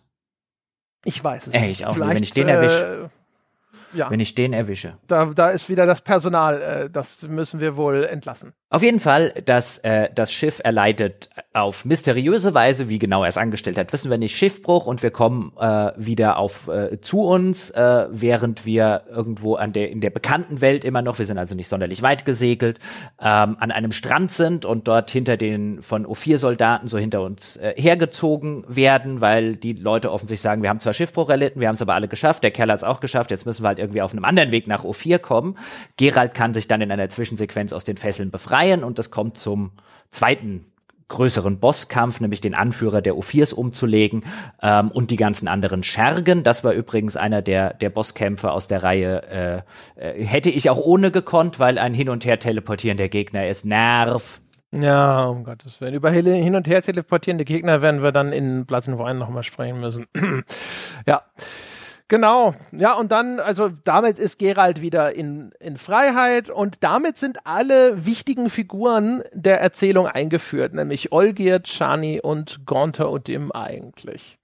Was ja eigentlich auch schon mal eine ganz gute Leistung ist, ne? dass das Spiel jetzt sagt, so, du gehst dahin, du holst dir deine Mission ab, du gehst auf diese erste Monster erschlagende, krötentötende Mission, ne? und wenn dann diese Anfangserzählung, dieser Einstieg abgeschlossen ist oder sowas, habe ich alle wichtigen Figuren schon mal vorgestellt. Das finde ich, haben sie schon ganz gut gemacht. Ja, vor allen Dingen, weil in die, zu diesem Zeitpunkt, klar, der Wieseldetektor äh, blinkt und tutet, aber zu diesem Zeitpunkt bist du ja eher noch auf Seite Gonter Odim. Der Kerl hat mich da gerade rausgeholt rausgeholt aus dieser misslichen Lage. Der andere Typ hat mich offenbar nach Strich und Faden belogen, weil er das mit dem Prinz wusste und weil er anscheinend wollte, dass der Prinz draufgeht, ja, aber mich belogen hat als Gerald, ja, und äh, das geht ja so nicht. Also ich fand, finde es ganz, ganz clever, wie das Spiel erstmal am Anfang etabliert, der andere, der Olgert hat dich verarscht und hier der Gonta Odim, ja, mit dem ist zwar nicht weiter zu trauen, aber der war zumindest mir gegenüber immer fair und cool, ja, hat sich an, hat sich an die Abmachung gehalten und so weiter. Der Olgert hat's hier faustdick hinter den Ohren und natürlich, das ahnt man auch an der Stelle schon, dass sich das Ganze dann wieder in, wieder im weiteren Verlauf in viel mehr Grautönen äh, verlieren wird und es nicht mehr ganz so klar sein wird, wer ist hier eigentlich der Böse und wer ist hier nicht der Böse, sind beiden die Bösen, sind beide irgendwie nachvollziehbar moralisch, all das äh, hat man jetzt schon so ein bisschen im Hinterkopf, dass das wahrscheinlich thematisiert wird. Aber ich mochte es, dass das Spiel jetzt an der Stelle sozusagen zum richtigen Einstieg in die, in die Story, wenn du erfährst, was der ganze Hintergrund ist. Erstmal war für mich der, war ich Team Gaunter Odim. Ja, genau. Ne? Vor allem, weil Olgate so unangenehm ist und das setzt sich ja dann fort. Ne? Also die, der Abschluss dieses einführenden Kapitels ist ja dann, wir kehren zurück zu Olgierd und dann ist das die Szene, die ich vorhin schon angesprochen habe. Wir kommen da zurück. Das Anwesen, das äh, Olgierd und seine Truppen besetzt gehalten Mo Moment, haben, steht in. Moment, erst müssen wir uns doch mit dem Gaunter nochmal treffen. Den treffen wir doch an irgendeiner Wegkreuzung. Ach stimmt, den treffen wir mhm, vorher. Ja, genau, genau, dann ist es in der Reihenfolge. Na gut. Ähm, Weil es ist insofern, dann, insofern, soll ich schnell erzählen? Erzähl's schnell. Ja, es ist insofern gar nicht unwichtig, weil wir hier relevante Sachen äh, erfahren. Also der, wenn der äh, der Gaunter Odim sagt dann alles klar, ich sorge dafür, dass du aus dem Schiff äh, rauskommst. Und wenn du dann frei bist und alles drum und dran, treffen wir uns irgendwie nachts um zwölf an der äh, Wegkreuzung XY und da trifft man ihn dann auch. Und da kriegt man anscheinend das Mal, ähm, äh, das ich noch auf dem Schiff verortet hatte. Und dort erzählt uns der Gaunter Odim, pass mal auf, du bist nicht der Einzige, den der Olgert verarscht hat, mich hat er auch verarscht, ja, der Kerl hat drei Wünsche frei, ja, und ähm, äh, äh, ich brauche dich jetzt sozusagen, um mir zu helfen, diese drei Wünsche vom Olgierd zu erfüllen ähm, weil dann kann ich sozusagen die Wünsche eincashen und kann sagen, ein alles klar jetzt, was auch immer der Gegendeal ist, auch da schwingt schon ein bisschen mit, Faust, Mephisto und so weiter, wird vielleicht um die Seele oder sowas gehen, aber ich brauche auf jeden Fall jetzt jemanden, nämlich genau jemanden wie dich, Hexer, ja, der dem Olgit seine Wünsche erfüllt, damit ich mir danach seine Seele holen kann. So steht's ein bisschen zwischen den äh, Zeilen und ähm, dann finde ich es ganz interessant, weil der Gerald hat ihm eigentlich, habe ich ihm zwar versprochen, ihm zu helfen, ja, aber das geht jetzt vielleicht ein bisschen über das, was ich erwartet habe, hinaus, als ich da in dem Schiff gefangen bin.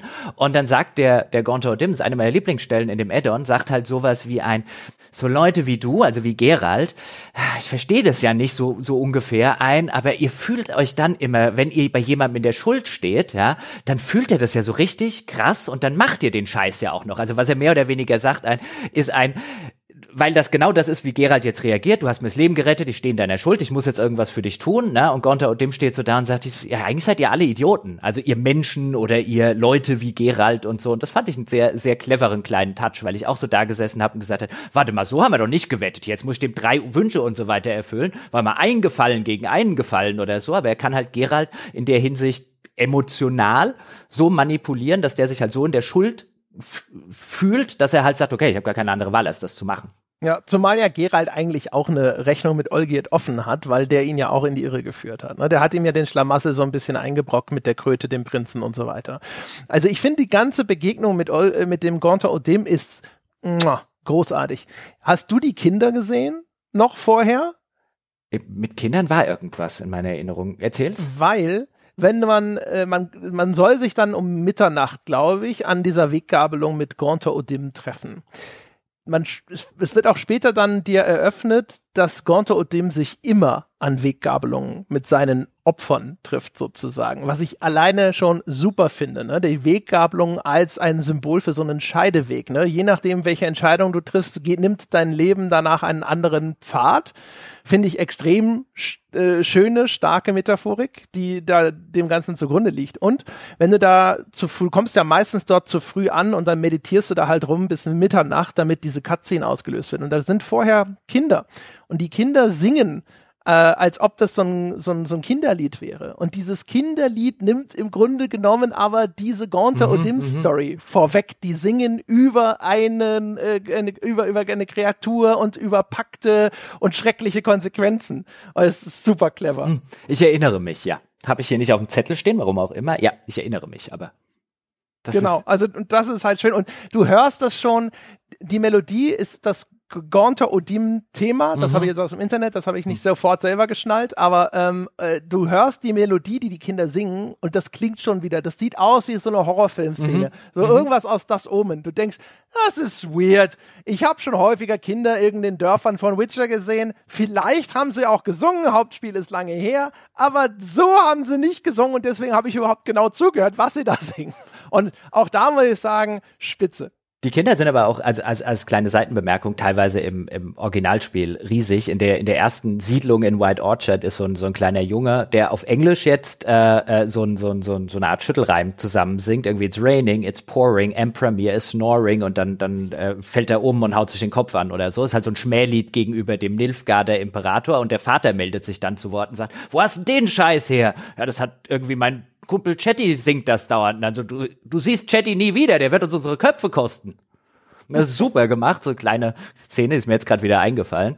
Wäre auch so ein Kind, das, das, das, das am Rumreimen ist. Aber ja, dann ähm, erzählt uns eben der Gonta Odim, dass der Olgierd für uns drei, ich glaube, an der Stelle erfahren wir schon, eigentlich unmögliche Wünsche hat. Also die, das Setup ist so, dass der Gonta Odim schuldet ihm drei Wünsche, ja, und der Olgierd wird aber drei Sachen sich wünschen, die eigentlich, wo man denken würde, nicht herstellbar sind, einfach um zu vermeiden, dass ihm der Gonta Odim, ja, sozusagen seine Gegenleistung dafür eintreiben kann. Und dafür braucht der Gonta Odim eben uns, um dem Olgierd die drei unmöglichen Wünsche zu erfüllen. Und jetzt stellt sich folgendes das raus. Ich glaube, an der Stelle kann man es gut thematisieren. Wir müssen jetzt drei Wünsche für den Olgierd erfüllen, die er an den Gonta Odim hat. Es stellt sich aber raus, dass der Gonta Odim ihm davor schon drei andere Wünsche erfüllt hat, weil der Olgierd hat sich davor gewünscht, dass er mit seiner Frau, äh, mit seiner Angebeteten zusammenkommen kann. Da war nämlich der besagte Prinz aus Ophir, dem war die eigentlich versprochen.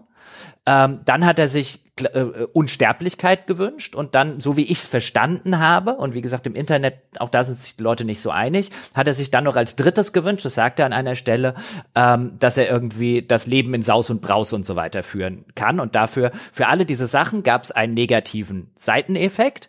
Ähm, aber anscheinend hat all das geklappt. Also er kam dann mit seiner Frau zusammen, wie man im weit, wie wir im weiteren Spielverlauf merken, er ähm, äh, führt ein Leben in Saus und Braus und ist wieder reich, weil seine Familie erst verarmt ist und jetzt ist er in den Reichtum zurückgekommen, kann also das Leben in Saus und Braus führen. Dafür hat er das Herz aus Stein bekommen, so habe ich es verstanden. Ähm, und äh, äh, unsterblich ist er auch noch gleich dazu. Und ich frage mich halt, an der ganzen Stelle ist, also der, der, der Gonta, dem hat dem schon mal all seine Wünsche erfüllt. Jetzt hat er noch drei. Wo kommen die drei her, die wir jetzt für ihn erfüllen? Zumal das ja anscheinend keine Wünsche, sondern so Herausforderungen sind. Also es ist eine ganz merkwürdige Geschichte. Ich hätte auch gerne mal den Originalvertrag zwischen Gaunter Odim und Olgierd von Everick gesehen. Da gab es offensichtlich verschiedenste Zusatzklauseln. Ja. ja. Das ist auch übrigens, das ist auch übrigens so der Headcanon, der im Internet existiert, ist, dass es, dass es irgendwo nach den ersten drei Wünschen noch mal einen Vertrag für noch drei gegeben hat. So ganz klar ist mir das durchs Spiel nicht geworden. Ich finde es jetzt auch nicht übermäßig schlimm oder so, aber ich saß halt die ganze Zeit da und habe mich gefragt, wieso hat der sechs Wünsche? Ja, genau. Also ich, es, es, erschien mir so, als ob diese Wunscherfüllung, aber dann gab es noch mal irgendwie diese, diese, diese Zusatzklausel, dass es aber, bevor der Gaunter dann seinen Lohn einfordern kann, nochmal diese drei Challenges gab, für die er ja noch nicht mal, die darf ja Gaunter Odim nicht selbst erfüllen, sondern er muss einen Avatar schicken, also in diesem Falle uns Geralt, der das für ihn erledigt. Also, denn da ist ja nochmal eine zusätzliche Vorsichtsklausel eingebaut. Da muss der Olgierd auch schon gewusst haben, wie mächtig der ist, weil er sagt, du darfst das aber nicht selber machen, du musst jemanden schicken, ne, der dann mutmaßlich eben nicht derart omnipotent ist wie Gaunter Utim. Also ein sehr seltsames Konstrukt, das muss man einfach so ein bisschen schlucken. Ja, so habe ich es dann auch irgendwann gesehen. Also wie gesagt, ich habe mich im Internet schlau gemacht, es gibt einige Theorien, so Fantheorien und so weiter und der Headcanon scheint so ein bisschen zu sein, eben äh, der Vertrag ist komplexer, als er auf den ersten Blick aussieht und wir kennen den Vertrag nicht. Ähm, und das muss man halt ein bisschen nehmen und, äh, und, und einfach, wie du schon gesagt hast, schlucken und einfach sagen, Schwamm drüber, weil wie du es ja auch schon gesagt hast, alle Szenen eigentlich mit Gonta und Dim sind erstklassig und richtig gut gemacht und dieses dieses genau dieses äh, was was so ein Charakter auch sein muss das Mephistotelische. So einerseits schon auf so einer auf so einer gewisse Art und Weise ich will nicht sagen sympathisch, aber charismatisch und auf die andere Weise natürlich das Ganze, dir stehen die Haare im Nacken äh, hoch, weil irgendwas stimmt an dem komplett nicht und dem kann man nicht weiter trauen, als man ihn werfen kann. Ähm, auf jeden Fall gehen wir dann mit diesem Wissen, wir sind jetzt also der Spießgeselle äh, von Gonter Odim und erfüllen hier diese drei Wünsche, damit wir wiederum nicht mehr beim Gonter Odim in der Schuld stehen, weil auch das äh, äh, ahnt man schon relativ schnell, es ist eine schlechte Idee, bei Konter und Dim in der Schuld zu stehen. Und dann gehen wir jetzt eben zu Olgierd. Äh, dort lernen wir unter anderem dann auch, dass er, dass er unsterblich ist. Äh, mhm. weil, Übrigens, mhm. noch ganz kurze Zwischenbemerkung, was auch schön ist, dann, also in dem Moment, wo du jetzt quasi dich verpflichtet hast, ne, verpasst dir der Gonter und Dim dieses Brandmal im Gesicht. Und zumindest ich verbinde damit Sklaverei. Also du bist quasi mhm. versklavt worden mhm. als Geralt. Mhm.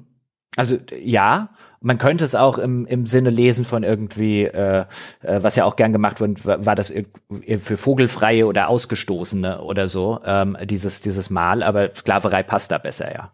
Ja, genau, oder einfach so ne Stigmata. Ne? Also, also auf jeden Fall ist jetzt äh, für alle Welt sichtbar, du gehörst dem sozusagen. Genau, und dann jetzt kommt die Szene, die ich vorhin schon angefangen habe zu beschreiben. Also man kehrt zurück zu Olge, dieses Anwesen steht in Flammen. Einer aus seiner Truppe soll gerade existiert werden. Du kannst jetzt äh, verlangen zu wissen, warum und dort einschreiten. Also entweder kannst du sagen, so, nee, nee, nee, hier wird nichts exekutiert, oder du kannst dich dort so ein bisschen raushalten. Wie hast du dich denn da entschieden? Hast du den Kampf mit Olgierd ausgeführt? Man kann da wirklich mit Olgierd kämpfen?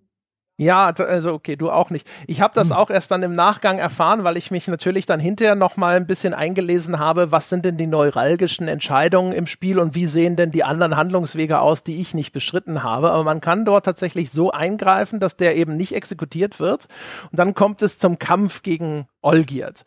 Und die andere Variante, die wir offensichtlich beide hatten, ist, äh, er wird exekutiert, dann kommt der Olgierd und dann kommt die Tochter des Besitzers dieses Anwesens und stößt ihm von hinten ein Schwert durch den Rücken.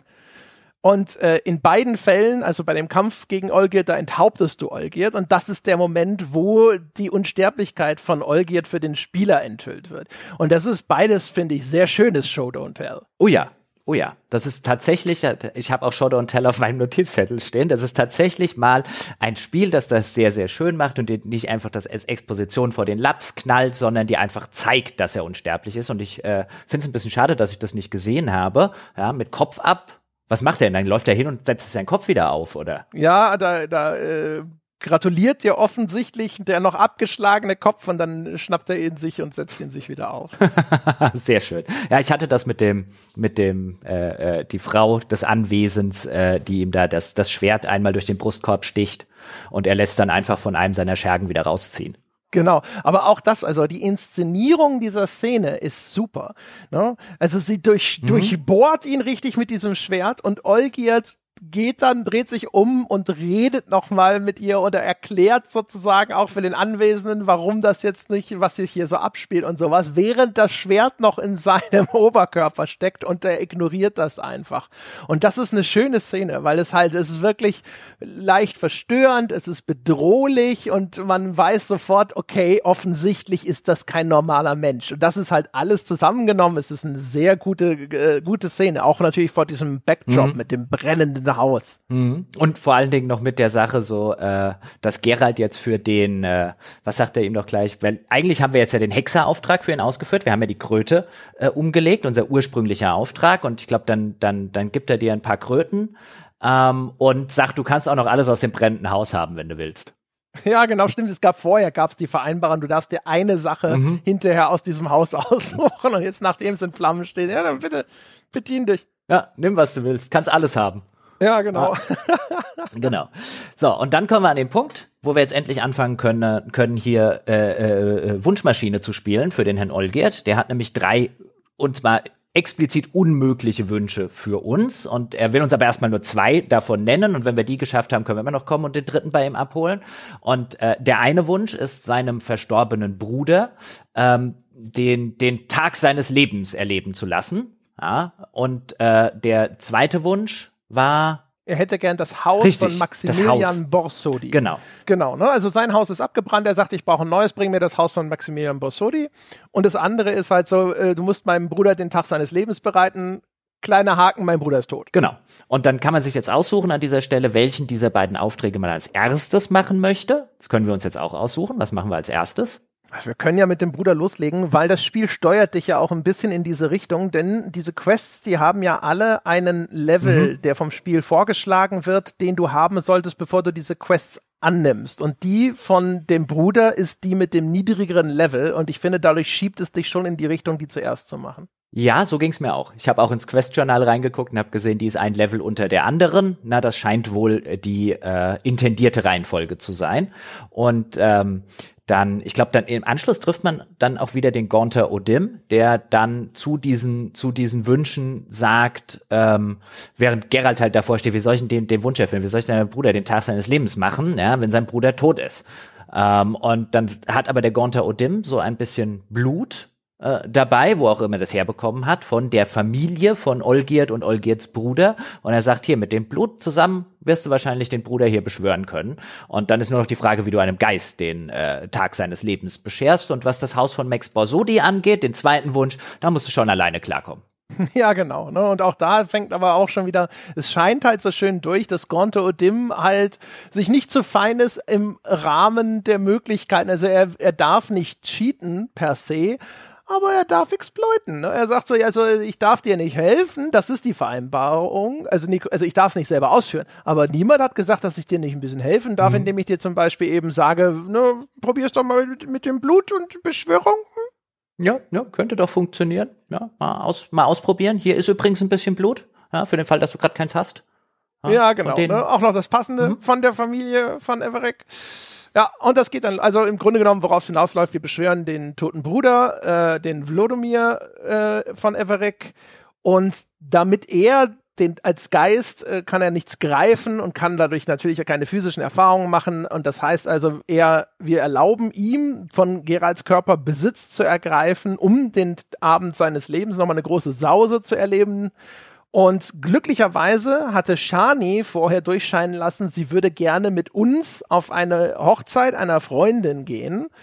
Und das trifft sich ganz gut. Das heißt, wir sagen, super, ne, der Vlodomir, der darf den Körper, vom Körper von Geralt Besitz ergreifen und auf diese Hochzeit gehen mit Shani und dort eben nochmal einen richtig auf den Putz hauen. Ja, und jetzt sind wir an der Stelle, die ich eingangs erwähnt habe, an der Passage oder der, der Quest, äh, die ich unglaublich entsetzlich und zum Fremdschämen gefunden habe. Und da sieht man, an der Quest sieht man wahrscheinlich wunderschön, ähm, dass eigentlich ja nur sieben Jahre vergangen sind, seit, äh, oder sechs Jahre, das Addon kam, glaube ich, ein Jahr nach dem Hauptspiel etwa, Pi mal Daumen, also sechs Jahre vergangen sind und was ein, was für ein Unterschied sechs Jahre machen können, denn, habe jetzt extra nochmal geguckt, die jetzt folgende Passage wurde explizit in extrem vielen Reviews damals gelobt. Und ich glaube, oder ich würde mir wünschen, oder ich würde hoffen, heute würde man die echt kritisch besprechen. es ist mega krass, wie häufig Uff. auf diese Quest tatsächlich konkret als ein, äh, ein Positivfaktor referenziert wird. Das ist wirklich erstaunlich. Ich habe genau das gleiche gedacht wie du. Wenn diese Reviews heute geschrieben würden, weiß ich nicht, ob das so unisono ja, hervorgehoben würde als Mensch, das war super. Genau, denn was passiert ist, wir verwandeln uns quasi in sexuelle Belästigungsgeralt durch diesen äh, Vlodomir, der in unseren Körper reingeht und was der sich für die, die, die, die Zeit seines Lebens vorstellt, ist halt rumsaufen, rumhuren, ähm, und das war es eigentlich. Und sich prügeln. Und sich prügeln, ja, und ähm, sich teilweise noch wie ein rassistischer Wichser zu verhalten. Und all das haben wir jetzt in so einer Hochzeitsszene. Das heißt, wir befinden uns auf dieser Hochzeit und dann geht es prinzipiell darum, ähm, äh, die Zeit verstreichen zu lassen. Äh, jede Aktivität, die wir dort machen und jeden Dialog und jede Sequenz, die bringt die Zeit irgendwie eine Stunde voran und man kann die in unterschiedlichen Reihenfolgen dann die Aktivitäten, die auf der Hochzeit möglich sind, also tanzen, Frau angraben, mit äh, äh, mit Halblingen irgendwie Gwent spielen und die vorher als Midgets und so weiter beleidigen und dann noch so auf Ideen kommen wie, wieso, ihr seid doch Midgets. Ja, ich sag doch nur die Wahrheit und so. Also so eine ganz plumpe, ähm, äh, weißt du, wie die Leute, die heute halt sowas sagen wie ein, äh, N-Wort ist doch gar nicht schlimm, sie sind doch so. Das kommt doch von Schwarz und so. Und genau so geht er hier mit, mit, äh, mit Halblingen zum Beispiel um. Es gibt mehrere Sequenzen, an denen es darum geht, Frauen anzugrapschen oder aufs dümmstmögliche anzugraben. Und das Ganze wird einem präsentiert als Comic Relief. Also letztlich die Mission soll lustig sein. Und ich saß die ganze Zeit nur da und denke mir, sexuelle Belästigungs- und Rassisten Gerald ist nicht lustig es ist hart cringe auf jeden Fall, wie man heute sagen würde. Ne? Also ich fand's auch eher unkomisch und vor allem fremdschämig. Und das ist halt, äh, also vor allem auch nicht mal nur die Idee zu sagen, der äh, Vlodomir, der jetzt hier Geralds Körper benutzt, ne? Und Gerald und er trennen sich zwischendrin immer und halten so ein bisschen auch Zwiegespräche und man merkt, Gerald ist nicht begeistert von dem, was der Vlodomir da so tut und man kann sagen, so, naja, es ist ja schon klar, es wird auch schon deutlich gemacht, dass diese Figur einfach nur unmöglich ist. Aber es gibt diese Begleiterscheinungen zum Beispiel. Die ganze Quest hat einen Subtext, nämlich eine Romanze zwischen Gerald und Shani. Und was das Spiel, glaube ich, machen möchte, das ist relativ explizit in dem, was es da tun will, es möchte sagen, der Gerald ist so reserviert als Witcher und so emotional verkrüppelt, dass er auf Shanis die, äh, Avancen, die die ganze Zeit schon an ihm Interesse hat, nie wirklich reagiert. Und jetzt dadurch, dass er von dem Vlodomir besessen ist, kriegt er mal sozusagen vorgeführt, wie es ist, wenn man das Leben richtig lebt, wenn man so ein Lebemann ist und sonst irgendwas. Und die Shani signalisiert immer zwischendrin, ach, eigentlich ist es ja ganz schön, dass du mal so ein bisschen aus dir rausgehst, auch wenn ich weiß, dass du das nicht wirklich bist. Ne? Und darauf kannst du dann sozusagen als Geralt eingehen, was dann in der abschließenden würde fast sagen, obligatorischen Sexszene gipfelt. Ich habe nachgelesen, man kann sie äh, offensichtlich vermasseln, man muss sich aber wirklich anstrengen. Ähm, und das, das ist das, was so ein bisschen merkwürdig ist an der ganzen Geschichte, was finde ich das Ganze nochmal so ein bisschen irg macht weil das Spiel so tut, als sei das, was der Vlodomir da macht, in irgendeiner Form auch attraktiv. Mhm. Und, und, und ich finde, der, der Subtext oder die Implikationen, die kommen an manchen Stellen sehr deutlich, dass eben Shani darauf reagiert, was der Vlodomir gerade Unmögliches gemacht hat, mit einem, es ist ja schon unmöglich, aber andererseits auch so ein bisschen charmant. Ja, genau. Ja, der ist ja eigentlich gar nicht so schlecht, ne? Also er ist schon unterhaltsam. Ich glaube, sie sagt das so. Ja, und, ne? also, und auch er ist auch amüsant. Ja, und auch dieses Macho-Gehabe habe schon, also der Subtext ist, glaube ich, sehr deutlich, dieses Macho-Gehabe, dass hier plötzlich Gerald, äh, also nicht sel selbst als Person, aber äh, via Gerald an den Tag gelegt wird, das findet sie schon geil. Ja, genau. Und wie gesagt, also es ist nicht mal so, dass ich sa sage, oh, es ist ja völlig unmöglich, dass es eine Frau geben könnte, der sowas tatsächlich imponiert. Ne? Nur ist Shani als Figur sonst nicht so dargestellt. Das wirkt seltsam atypisch. Und in diesem gesamten Konstrukt, wie es sich mir darstellt, äh, wirkt es wirklich so, als ob die Entwickler gedacht hätten, Mensch, ist das nicht total irgendwie eher so spitzbübig und launig und doch irgendwie charmant, ne, wenn der Geralt sich auf einmal hier benimmt wie der letzte Hurenbock. Und man denkt sich so, ha, Nee. Nee, nee, nee. Und es, nee. es, es wird auch nicht wirklich besser dadurch. Natürlich kann man jetzt sagen, aber es ist ja die ganze Zeit nicht der Gerald. Ja, aber das wird halt dadurch ad absurdum geführt, dass am Ende der Gerald als Belohnung für das, was der andere Arsch gemacht hat, äh, Sex mit Shani haben kann. Also das ist deine Geralds Belohnung. Ähm, weil die das eben unterm Strich dieses notgeile Stelzbocktum äh, schon irgendwie cool findet. Und ähm, ich, ich habe auch die Szene mit den Halblingen, ich weiß nicht, ob du die hattest. Ähm, das war ja wirklich, du gehst zu Halblingen, die dort am Tisch sitzen und Karten spielen. Ja, die Gwent spielen, ne? Ja, die Gwent spielen, genau. Und dann gehst du hin und dann sagt Olga jetzt sowas wie hier bei euch Midgets, also diesen englischen Begriff, der halt ein ab sehr abfälliger Begriff für kleinwüchsige Menschen ist im Englischen mittlerweile und auch im Jahr 2014 das schon war oder 2015. Und dann reagieren die auch noch drauf, hey, wenn du uns hier so doof rassistisch von der Seite anmachst und dann hast du sogar eine Antwortmöglichkeit, die ich angeklickt habe, nur weil ich nicht glauben konnte, dass sie tatsächlich so existiert, ähm, die dann schon steht mit irgendwie, wieso, ich sag doch nur die Wahrheit und dann kommt halt genau das, was ich vorhin meinte. Wieso? Ihr seid doch Midgets. Man wird doch noch die Wahrheit ansprechen dürfen und so.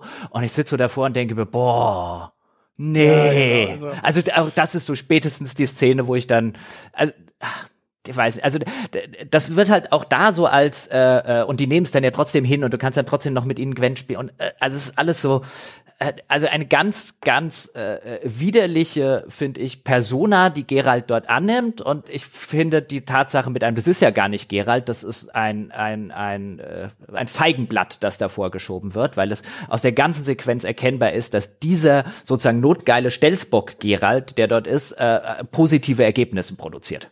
Ja, also genau. Ne, der, der notgeile Macho Gerald ist der Witz, der hier quasi durchgeritten wird. Ne? Und der landet bei mir nicht und okay, Humor ist subjektiv, ne? Und der ganze Subtext, der aber daraus resultiert, ist zumindest so aus heutiger Perspektive latent unangenehm. Ja, er krapscht und, ja auch wirklich Frauen an. Also ich glaube, das beginnt dadurch schon, dass er einer an die an die an die Brüste dran fasst wenn er als, als Flodomir genau. zu sich kommt.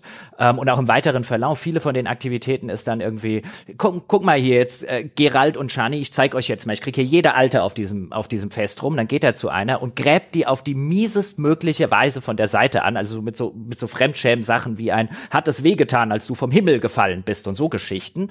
Und er kriegt sie nur aus einem Grund nicht ab, weil die würde, die will. Er kriegt sie nur aus dem Grund nicht ab, dass dann ihre drei Brüder kommen und dann kommt es zu einer Schlägerei. Aber auch da, was das Spiel präsentiert ist, diese notgeile Stelzbockart hätte bei der Frau funktioniert. Ja, ne, also weil Gerald wahrscheinlich auch einfach so unwiderstehlich ist. Ne? Ja, aber ja, genau. Also das, äh, das ist halt so von der ganzen äh, ganzen Aufmachung her etwas. Das ist halt, ich, wie gesagt, also ich war eher unangenehm berührt als äh, amüsiert. Äh, der Teil mit dem äh, mit den peinlichen Anmachsprüchen, das ist glaube ich noch vorsätzlich so fremdschämig schlecht oder sowas, aber wie du schon sagst, also die ganze Ausführung ist dann halt so, dass man das Gefühl hat, ne? Ja, aber wenn er wenigstens ein ja gut, aber wenn er eine gescheuert bekommen würde, ja, genau. Wenn er eine ist ja alles cool. Ja, ja, genau.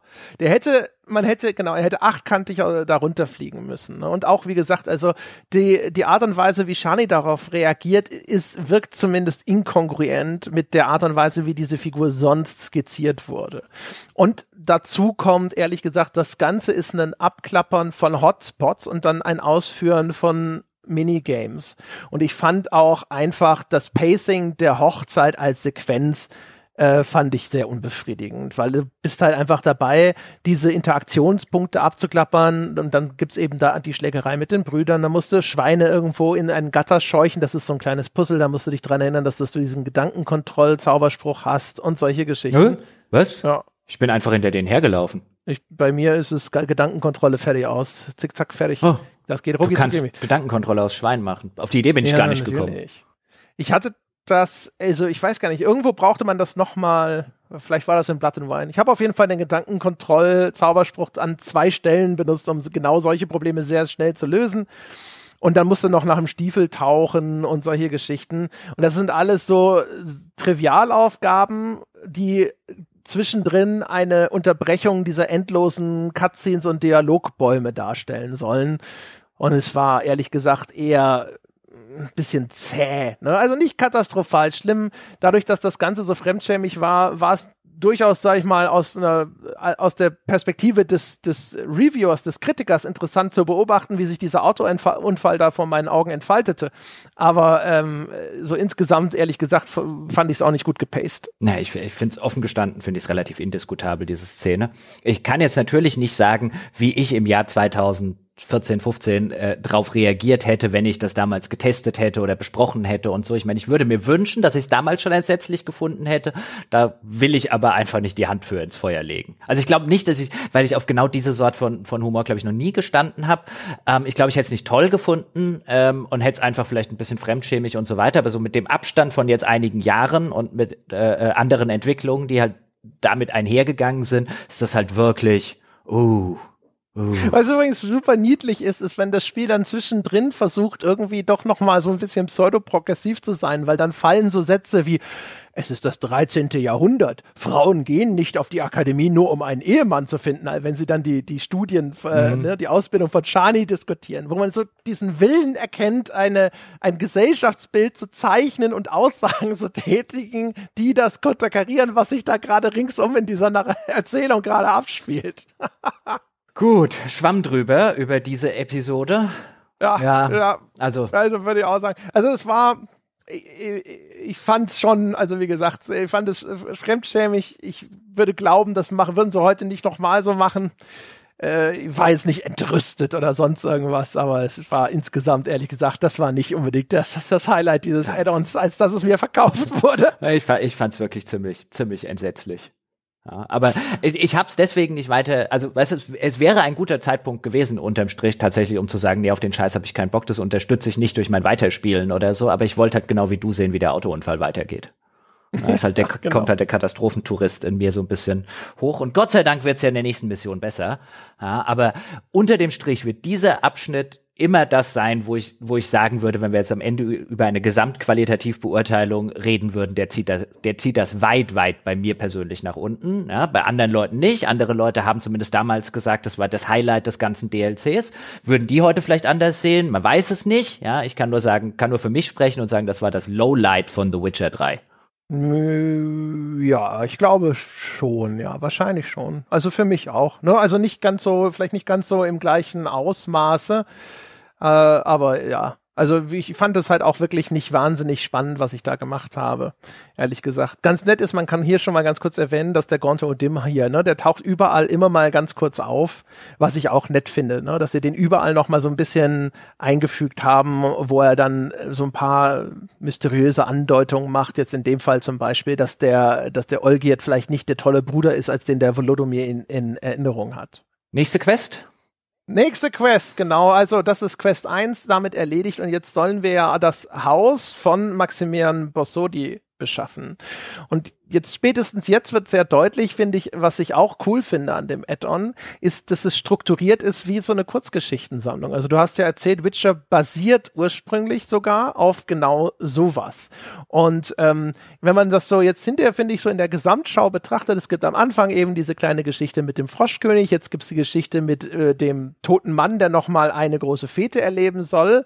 Und das hier ist jetzt auf einmal eine, ein Mini-Heist-Movie. Ja? Also so die Geschichte von dem großen Einbruch, äh, weil wir nämlich in diesem Falle erstmal müssen erstmal rausfinden, wo der wohnt. Und dann stellen wir fest, okay, der Maximilian Borsori, der hält regelmäßig Auktionen ab in seinem Haus. Da muss man dann reingehen und wird rausgeschmissen, trifft einen mysteriösen Mann und der sagt so, pass auf, wir gehen jetzt gemeinsam und brechen ein in das Haus von Maximilian Borsori. Es stellt sich nämlich raus, das Haus ist nicht das Haus, in das wir einbrechen, sondern es gibt ein Miniaturhaus und in diesem Miniaturhaus ist wie so eine Art Geldkassette befindet sich etwas, das unser mysteriöser Verbündete haben möchte.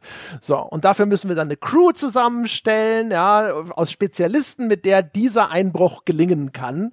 Und das ist das, was in dieser Mission hinterher so in groben Zügen erzählt wird. Und ich finde diese Struktur, ne, also wie dieses Add-on insgesamt wie so eine Kurzgeschichtensammlung daherkommt, finde ich extrem attraktiv. Ich habe zwischendrin gedacht so, könnte es nicht funktionieren, wenn ein Spiel insgesamt so ist? Ich finde es so befriedigend, immer diese kleinen gekapselten mhm. Geschichten mhm. zu erleben. Äh, vielleicht noch ganz kurz zur, zur Richtigstellung, ja, bevor die, äh, bevor die äh, Fans draußen sagen, das stimmt doch so gar nicht. Der Maximilian Borsodi, dessen Haus wir besorgen sollen, der ist auch tot. Ähm, ah, das sind, ja, genau, Horst ist der. Genau. Ja. Und Horst, sein Sohn, ist derjenige, der jetzt das Auktionshaus der Familie Borsodi leitet. Und es stellt sich eben raus, es geht nicht um ein tatsächliches Haus, also Anwesen oder dieses Gebäude, in dem das äh, Auktionshaus ist, sondern eben um dieses, äh, um diese kleine, äh, ist eigentlich eine Schatulle in, in Hausform. Ähm, und dann wie du schon gesagt hast, startet halt die kleine, äh, in sich abgeschlossene, letztlich äh, Kurzgeschichte, wie wir eben in das Auktionshaus aus einbrechen, um eben dieses kleine Haus äh, zu besorgen. Und ich mag das genauso wie du. Also ich mag das wahrscheinlich einer der Gründe, warum ich das Addon unterm Strich, auch wenn die eine Episode so schlimm war, ähm, richtig gut finde, ist nämlich genau das mag ich auch bei den Witcher-Sachen. Also zum Beispiel bei der, bei der Witcher-Serie äh, Staffel 1 war super, weil sie eigentlich ständig in sich abgeschlossen diese kleinen coolen Geschichten hatte. Bei Staffel 2 bin ich irgendwann nach der Hälfte ausgestiegen, weil ich die ganze Siri und Vorhersehungskind und diese zusammenhängende Geschichte, genauso übrigens wie bei den Buchvorlagen, viel weniger spannend finde. Wegen mir hätte, hätte gute Sapkowski heißt er, glaube ich, noch fünf weitere Kurzgeschichtenbände schreiben können. Die, die gefallen mir deutlich besser, weil da so viele nette Ideen eben in dieser Welt mit diesen Sagengestalten verwurstet werden. Ob das jetzt irgendwie Wunscherfüllung ist, wo es ja auch bei den Originalkurzgeschichten dann darum geht, so kommt er mit Jennifer zusammen, ähm, oder eben all diese größeren und kleineren äh, äh, Kreaturen aus Grimms Märchen, aus osteuropäischen Sagen und die dann in ihren eigenen kleinen Geschichten. Das ist super und auch der eigene äh, in sich abgeschlossene Bankraub äh, hat mir gut gefallen. Stellt sich nämlich raus, dass unser mysteriöser äh, äh, Helfer der andere Bruder äh, oder der, der Bruder, also das, der andere Sohn von diesem ursprünglichen Maximilian Borsodi ist, der ähm, irgendwie das schwarze Schaf der Familie war und von seinem älteren Bruder dann aus ähm, äh, äh, ausgebotet wurde. Und in diesem Haus, in dieser Art Schatulle, die wie ein Haus aussieht, äh, ist der, ist das Testament des Maximilian Borsodi drin. Und in dem Testament ist es eben nicht so, dass dem Horst alles gehört, weswegen sein Bruder unbedingt an dieses Haus drankommen möchte. Ja, genau. Ne, und also das ist eine, eine Quest, die ist auch an sich ganz schön gestaffelt. Ne? Man muss da erstmal rein, man muss da, äh, man kriegt da Hilfe von einem Zwerg, den man wohl schon kennt. Ähm, ja. Ah, wie hieß der? Weißt du es noch? Wimme Vivaldi heißt der, glaube ich. Ja, genau. Ja, Vivaldi, ja, ja. Genau. Den muss man auch offensichtlich schon kennen. Aus Hauptspiel oder so hatte ich auch vergessen. Der kommt auf jeden Fall, der hilft uns da reinzukommen. Ne? Und dann gibt's davor so diese kleinen, kleinen Quests, mit, wo man Informationen sammeln kann. Ne? Und dann gibt's einfach eben verschiedene Figuren, die da rumstehen, die kann man, mit denen kann man sich unterhalten. Unten sind Exponate ausgestellt, die kann man in Augenschein nehmen und so weiter, bevor überhaupt dann diese ganze Geschichte damit losgetreten wird, dass Gerald aus der Auktion rausgeworfen wird, weil der Horst von Borsodi irgendwann kommt und sagt, sind Sie eingeladen? Nein, dann verpiss dich. Ähm, aber das alleine der Einstieg war schon irgendwie ganz nett gemacht. Ach, siehst du, ich, bei, bei mir wurde, hat er, mich hat er nicht rausgeschmissen, weil ich, äh, weil ich nicht eingeladen war. Aber rausgeschmissen hat er. Rausgeschmissen hat er mich, aber erst als ich zusammen mit dem mit dem Zwerg ähm, mit ihm dann geredet habe und er relativ schnell auf den Trichter kommt, äh, dass ich bestimmt was von ihm will, was er mir nicht geben will. Ja, genau. Also das ist bei mir, ist es auch so, dass ich irgendwann mit ihm geredet habe, aber der sagt dann irgendwie, der fragt dann irgendwie, ne, wer, wer sind denn sie oder sowas? Oder warum bist du denn überhaupt hier oder sowas? Ich habe dem jedenfalls die Wahrheit gesagt und dann hat er mich rausgeschmissen. genau, und dann müssen wir eben einen, einen, eine Art Bankraub, in dem Fall einen Auktionshausraub äh, machen und dazu schlägt uns dann unser mysteriöser Verbündeter, von dem wir zu dem Zeitpunkt noch nicht wissen, dass er eigentlich der Bruder des Auktionshausinhabers ist, schlägt uns dann verschiedene Leute für den Job vor, wie in so einem Ocean's Eleven oder so. Ja, also wir brauchen irgend, wir brauchen einen Safecracker. Da können wir entweder jemanden nehmen, der hier sehr gut mit, äh, mit Lockpicks und Dietrichen und so weiter umgeht, oder wir nehmen den einen Zwerg da drüben, der sprengt uns das ganze Ding einfach auf. Und dann brauchen wir noch jemanden, der uns äh, überhaupt in das Gebäude reinbringt, weil die, die Öffnung, durch die wir kommen können, die ist sehr, sehr weit oben. Das können wir nicht hochklettern. Ähm, und da gibt's auch zwei verschiedene äh, äh, Kandidaten, die wir dann rekrutieren können an der Stelle. Und dann ist es so ein bisschen die Frage, zu wem gehen wir jetzt zuerst, weil wir können frei aussuchen, wie wir das machen wollen. Ähm, und äh, welchen nehmen wir, wobei sich dann rausstellt, die, die Wahl gibt es nur bei dem Safecracker, also aufsprengen oder auf die, auf die äh, etwas elegantere Art und Weise zu machen, weil sich rausstellt, bei den, bei dem zweiten gibt es einen Halbling und eine Elfenartistin, die uns da irgendwie hochbringen können. Und der Halbling, den haben sie schon äh, mafiös äh, am, am, in, in einem See ähm, äh, mit, mit einem Gewicht beschwert entsorgt. Also der scheint sich mit der Mafia verdorben zu haben. Sehr schön. Auf jeden Fall hier wieder großes Plus für die Inszenierung, weil das, was wir, was du gerade beschrieben hast, das wird uns vorgestellt in so kurzen Charaktervignetten als Mini-Cutscenes, also wirklich auch wie in Filmen wie in einem Ocean's Eleven mhm. oder Rock'n'Roller oder was auch immer, wo der Horst, nee, Entschuldigung, der Ewald in dem Falle von Bossodi halt erklärt, was sind die Vor- und Nachteile von diesem Crewmitglied und du siehst eben in diesen kurzen Cutscenes diese Charaktere vorgestellt. Und das ist echt gut gemacht. Ja, das, das in der Tat. Und ich bin dann losgegangen. Ich habe erstmal den, äh, den, den äh, Typen also den Safecracker, der das auf die elegante Weise löst, weil ich gehe doch da nicht mit, also ich jag doch das Ding nicht in die Luft. Ah, sehr gut. Ich habe den Zwerg geholt. Ich wusste, dass du den Zwerg nimmst. ja, der Zwerg. Das ist übrigens ganz nett, dann kannst du ja mal gleich erzählen, weil bei mir ist es so, der Zwerg, der wurde von seiner Ehefrau gehörnt und möchte sich deswegen umbringen, indem er sich selbst in die Luft sprengt und du musst den Zwerg dann im Dialog beleidigen, bis er so wütend ist, dass er dir aufs Maul hauen möchte und dann haust du ihn um und dann kommt er mit. Fuck. Ich hätte den Zwerg nehmen sollen. Das ist schon ziemlich gut. Ja, das ist ein guter Zwerg. Ja, der, der, der mein Safecracker war irgendwo eingesperrt äh, in einem Käfig, äh, in einem in einem Lager voller Söldner und die wollen ihn offensichtlich irgendwo abliefern, äh, weil auf seinen Kopf ein sehr hohes Kopfgeld ausgesetzt ist. Und dann wollte der ähm, Anführer dieser Söldner äh, hätte dann, glaube ich, von mir gewollt, dass ich einen Hexerauftrag für ihn ausführe, also irgendein Viech umbringe, aber ich konnte ihm auch 500 meiner 20.000 Goldmünzen in die Hand drücken, damit er den Kerl freilässt dann habe ich halt, weißt du, 500 ist schon nicht wenig, habe aber 20.000, von denen ich eh nicht weiß, wohin damit. Ja, und dann habe ich ja. mir den Witcher-Auftrag gespart. Sehr gut. Ich habe äh, die äh, Elfenartistin habe ich auf dem gleichen Wege in die Party geholt. Da kommst du da zu ihrem Zirkus und da ist irgendjemand ausgefallen und du sollst da irgendwie einspringen oder was war was weiß ich. Und ich habe dann auch gesagt, oder ich gebe dir einfach mal 400 Kronen und du kommst gleich mit. Und sie so, ja klar, so geht's auch. Ich, dazu gleich noch mehr, weil bei dem Safecracker war es bei mir so, was äh, nette Kleinigkeiten, ja, jetzt nicht das überoriginellste, aber ähm, ist dann so, dann habe ich ihm die, die Kröten rüberwachsen lassen. Er hat gesagt, na komm, dann mache ich jetzt für dich den Käfig auf, ja, und dann macht aber der Safecracker von innen den Käfig auf. Und dann ist es so eine, hey, ich habe den schon vor drei Tagen aufgekriegt, ich wollte nur auf eine gute Gelegenheit warten. okay. War ganz nett gemacht. Und dann bei der Elfenartistin ist es so, dass man dort, damit sie sich einem anschließt, ähm, eben bei irgendeiner Art Zirkusshow hilft und dann musst du mit deinem mit deiner Armbrust ähm, steht dann so ein Typ vor dir und balanciert irgendwie so auf einem Bein und hat irgendwie den Händen jeweils einen Apfel und einen so Wilhelm Tell mäßig balanciert er auf dem Kopf und auf dem Fuß noch einen und dann musst du dort die Äpfel wegschießen o oder du schießt vorbei aus Versehen. Vorbei. Ja. Vorbei am Apfel, meinst du? Ja, also richtig schön ins Gesicht. Ja, von dem Typen. Ja, habe ich dann aber, habe ich dann aber äh, direkt, ich weiß gar nicht, wie, wie sich das rausspielt, weil ich kann, ich, ich bringe sowas dann nicht darüber, dass das mein Spieldurchgang ist. Und dann habe ich direkt neu geladen und habe die Äpfel. Ich wollte nur wissen, kann ich ihm auch ins Gesicht schießen? Und habe ihm dann die Äpfel weggeschossen und dann siehst du in der Sequenz, wenn die Zuschauer zufrieden nach Hause gehen, kommt so ein kleiner Junge vorbei. Schade, dass er ihm nicht ins Gesicht geschossen hat. ja, nett. Also das ist halt echt alles ziemlich cool gemacht, muss ich sagen. Ich finde das, also das Ganze, auch hier wieder, das Setup fand ich großartig.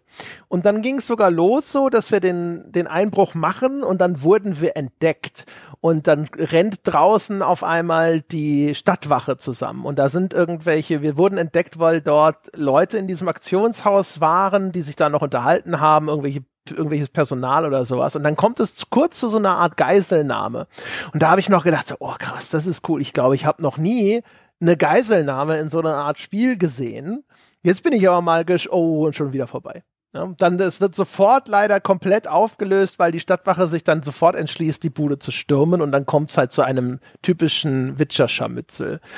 Und das ist halt, das ist so der Moment, wo es dann aufhörte, derart cool zu sein. Wurde jetzt nicht scheiße, ne? Aber es hörte dann auf, für mich derart cool zu sein. Ich fand dieses Setup so geil mit all diesen Charakteren, die mir da vorgestellt wurden. Ich fand das, die Einführung von den Zwerg war cool und so weiter.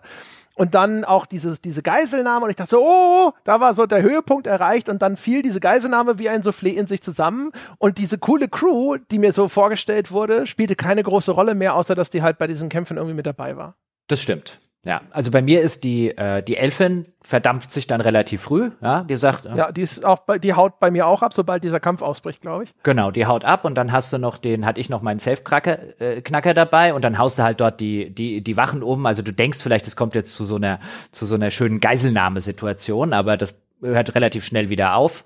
Ähm, äh, und dann, dann hast du halt einen Kampf gegen die, wo mein Geralt die ganze Zeit ein Holzschwert benutzt, weil er will sie ja nicht umbringen, was ich zumindest an der Stelle ganz, äh, ganz cool noch irgendwie eingebaut finde. Aber es ist läuft darauf hinaus, dann machst du einen Kampf gegen die, gegen die Wachen und dann geht's halt runter ähm, in den Keller zu dieser Tür, die du aufbrechen möchtest, weil der, der Horst, also der, der äh, Bruder, dem das Auktionshaus gerade gehört, der hat sich jetzt natürlich in seinem, in seinem, in seinem, letztlich in seinem riesengroßen Safe eingesperrt und denkt, da ist er sicher, aber wir haben ja einen Safecracker dabei oder du einen Zwerg. Ich nehme an, bei dir hat er ihn in die Luft gejagt. Ja, der sprengt halt die Tür Genau, auf, bei mir ja. ging's äh, eleganter und dann kommt's zum großen Showdown. Dann wird jetzt enthüllt, dass der äh, mysteriöse Begleiter, den du da dabei hast, eben der Bruder des Auktionshausinhabers ist, der ihn übers Ohr gehauen hat ähm, und äh, der jetzt Rache sozusagen üben möchte. Und dazu braucht er halt das Testament seines Vaters. Und äh, der Horst, also der, der die ganze Zeit der Inhaber des Ganzen gewesen ist, der steht dann da und sagt, nein, nein, hilf dem, hilf meinem blöden Bruder doch nicht, hilf doch lieber mir, äh, dann äh, werde ich dich mit Reichtum überschütten. Und dann hast du so eine moralische Entscheidung. Das war die Stelle, wo ich, die ich in dem, in dem ganzen Ding am schlechtesten fand. Jetzt zwingt dich das Spiel. Du kannst zwar einmal sagen, hier, ich habe mit eurem Konflikt hier nichts am Hut, aber dann kommt es trotzdem in der nächsten Dialogsequenz dazu, du musst dich jetzt dazu entscheiden, welchem dieser beiden Bersudi-Brüder du jetzt im finalen Endkampf äh, beistehen willst. Und äh, da finde ich es schade, das macht das Spiel gerne mal, wahrscheinlich halt wegen der Interaktivität. Ähm, aber was mir bei Gerald in der Vorlage in, den Roman und im Film ist es, in der Serie ist zumindest der ersten Staffel auch teilweise ganz nett. Gut, die basiert natürlich sehr eng an den Kurzgeschichten. Nämlich, dass Gerald ein anderes Moralverständnis besitzt als statistisch wahrscheinlich 90 Prozent der Menschen.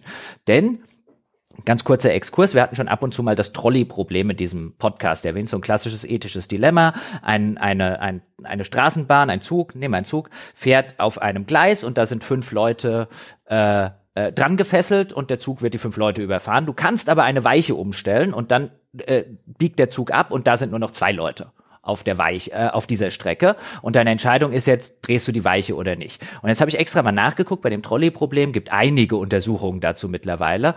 Ähm, aber so circa, je nachdem, welche Studie man guckt, so circa 90 Prozent der Menschen entscheiden sich, die Weiche zu verstellen.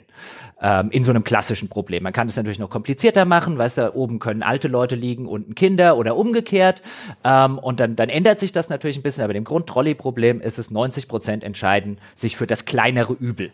Und äh, die Figur des Gerald, so wie sie in der Vorlage angelehnt ist und was sie für mich so interessant macht, ist, wenn er mit einer Wahl zwischen zwei Übeln konfrontiert wird, dann entscheidet er sich nicht für das kleinere, sondern dann entscheidet er gar nicht und geht. Und da das eine ungewöhnliche Moralvorstellung ist, in einer Welt, in der 90 Prozent der Menschen das kleinere Übel nehmen würden, macht es ihn halt als Figur interessant. Und ich finde es schade, dass es bei den Witcher-Spielen, wie gesagt, ich kann verstehen, dass es aufgrund der Interaktivität vielleicht manchmal keine Option ist zu sagen, nö, ich mache die Quest einfach nicht. Aber hier ist es mir dann aufgefallen, hier muss ich mich zwischen einem der beiden Brüder entscheiden. Und ich hätte am liebsten gesagt, ein nee, Nee, was ihr mit eurem Scheiß, ich hole mir jetzt da drüben das Haus und wenn ihr euch die Köpfe einhaut, könnt ihr das gerne machen. I don't give a fuck. Es ist vor allem auch keine besonders interessante Entscheidung. Ne? Man weiß von dem Horst von Borsodi, dass er so ein Kriegsprofiteur ist und irgendwie scheiße. Und von dem Ewald weiß ich gar nicht, wie viel man zu dem Zeitpunkt von dem Ewald weiß, als, äh, als man diese Entscheidung trifft.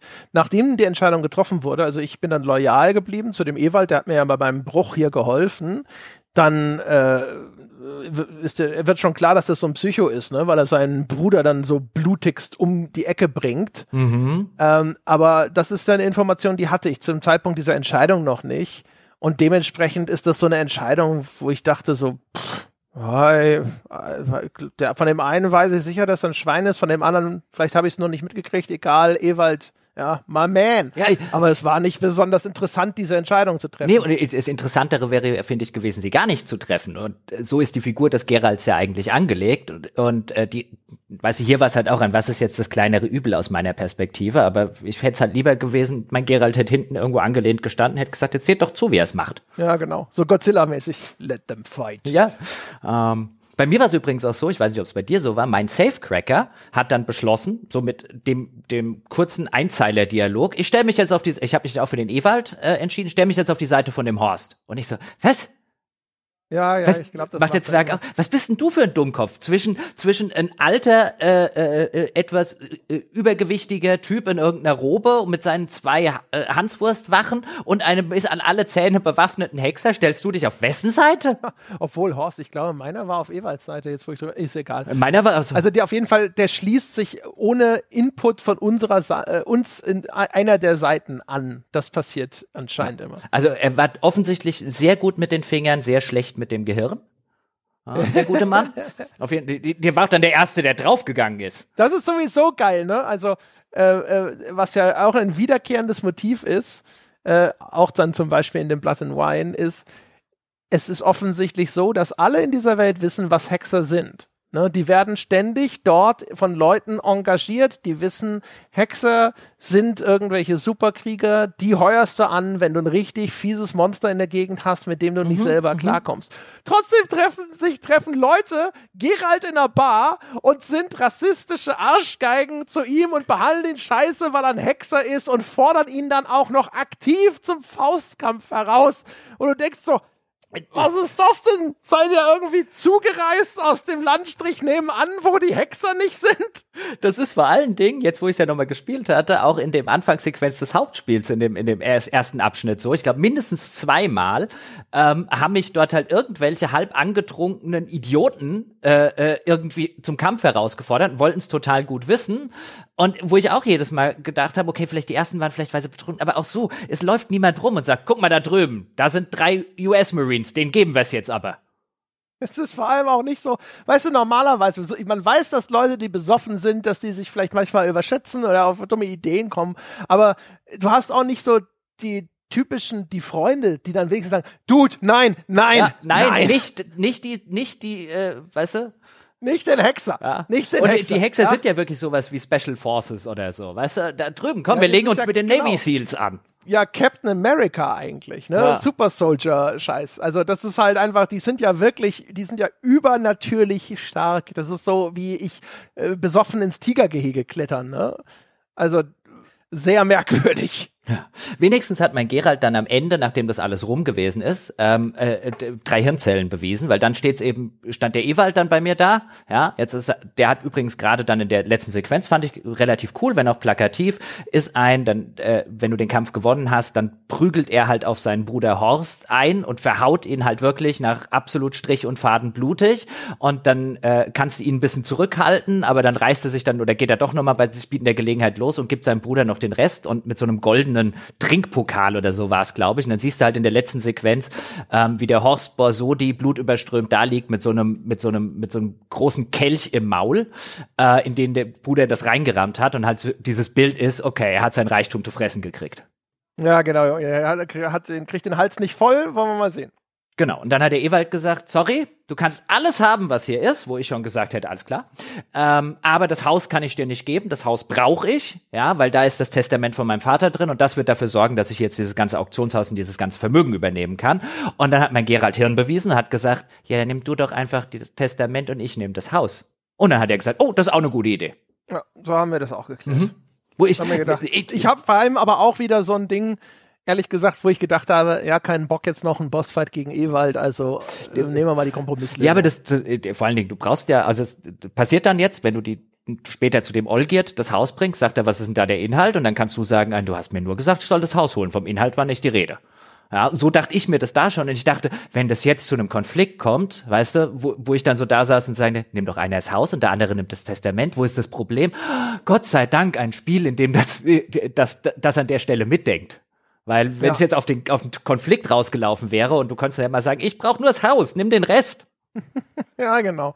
Nee, also das, äh, genau. Das ist, das ist durchaus eine, eine gute Lösung gewesen. Ich war da halt noch nicht wahnsinnig investiert. Ne? Das ist so das Problem. Das Spiel möchte ja, glaube ich, echt immer diese äh, moralische Fallhöhe schaffen und da muss ich sagen, das war bei mir hier jetzt eher ein Treppenstüfchen. Ja, aber hier hat's mir dann auch gefallen, dass das Spiel das referenziert, weil ich eben da saß und gesagt hat, warte mal, mein Job war es, Haus zu holen. Was da drin ist, ist mir egal. Und wenn es der Olgerd mir angepimmelt kommt und irgendwie sagt, ein, äh, da fehlt ja der Inhalt, dann kann ich ja sagen, du hast mir nur gesagt, du sollst das Haus holen. Ja. Weißt du, Das Schöne daran ist ja sogar, du sagst ja dem Olga dann auch so, na, du musst halt aufpassen, was Ja, du ja. dir genau, äh, was, was du dir wünschst und der jetzt so, ja, das hat mich schon mal in Schwierigkeiten ich wollte gerade sagen, Olgerd, du hättest lernen sollen.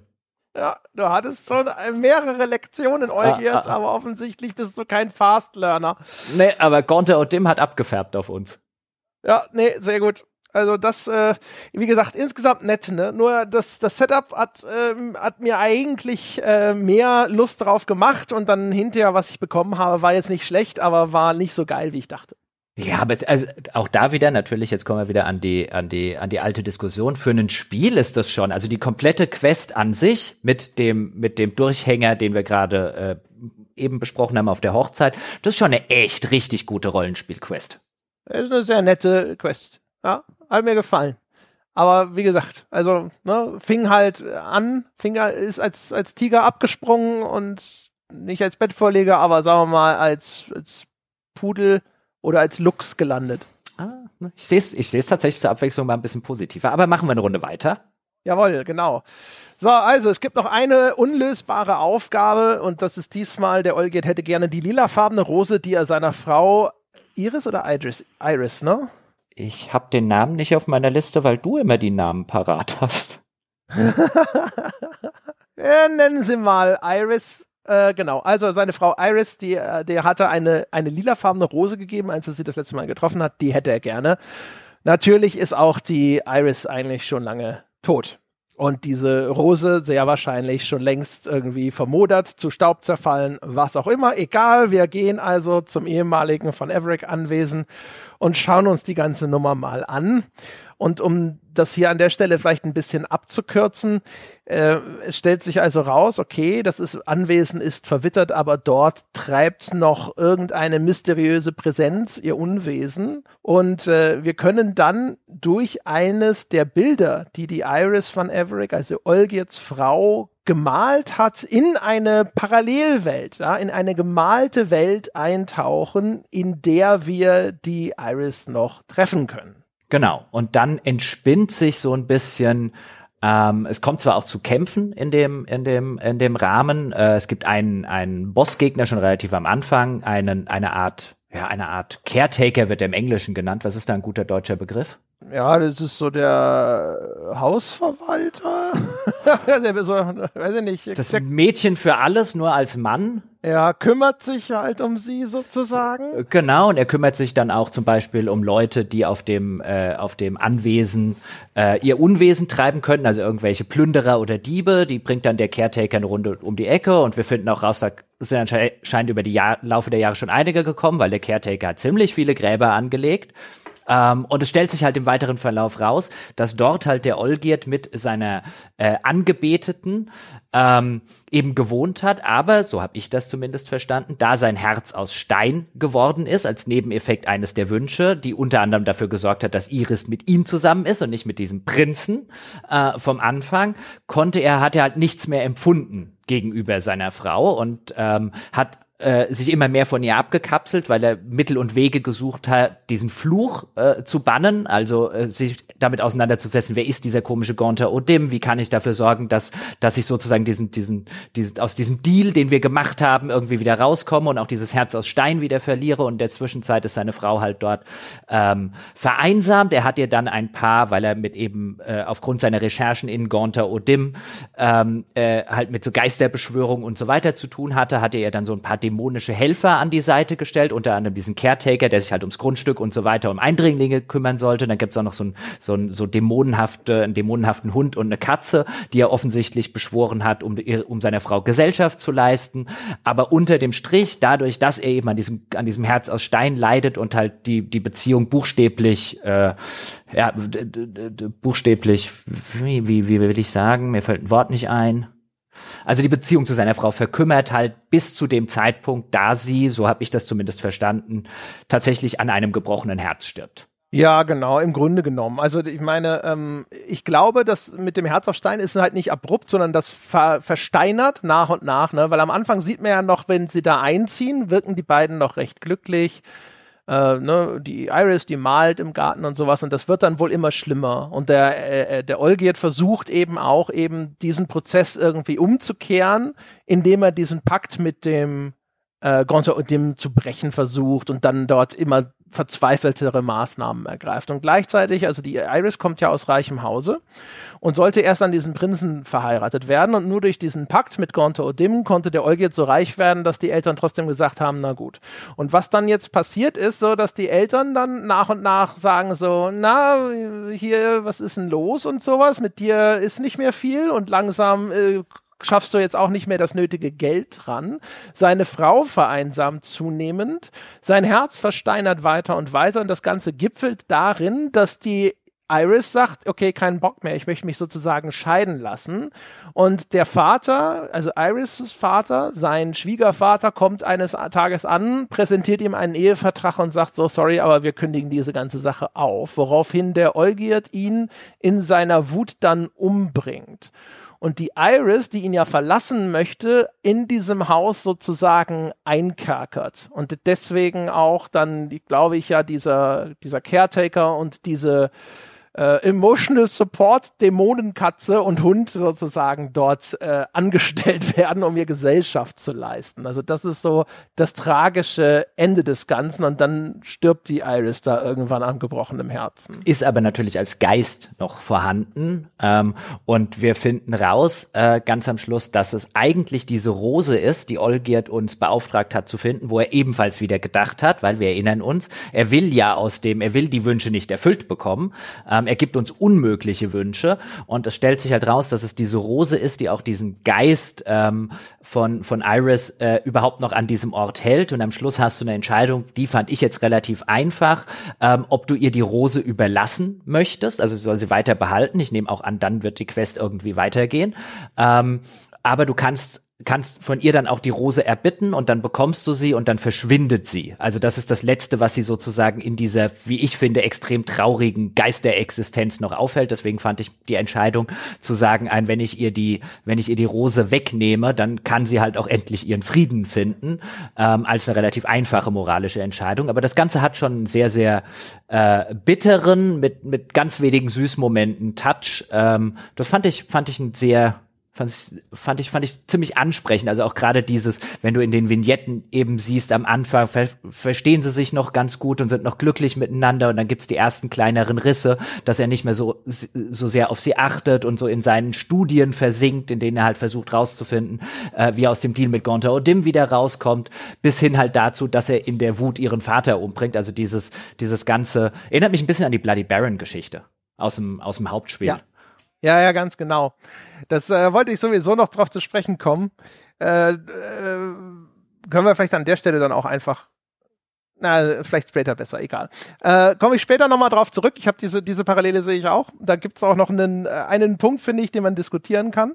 Äh, die Quest in sich fand ich schön. Ich hatte mir ein bisschen mehr erwartet von diesem inzwischen ja relativ vertrauten Gimmick in einer gemalten Welt zu sein.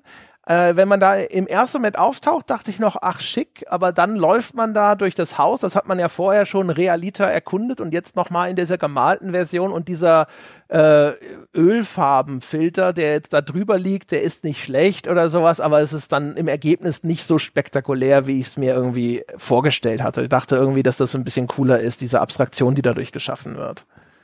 Hm. Ich glaube, dazu habe ich relativ wenig beizutragen. Aber man macht sich nicht so stark bemerkbar, oder? Also die, die Idee, dass das jetzt auf einmal alles, ne, so, so wie ein Gemälde aussehen soll und sowas. Ich finde, es, man merkt natürlich, dass da dieser Filter existiert, aber es ist jetzt gar nicht mal so frappierend.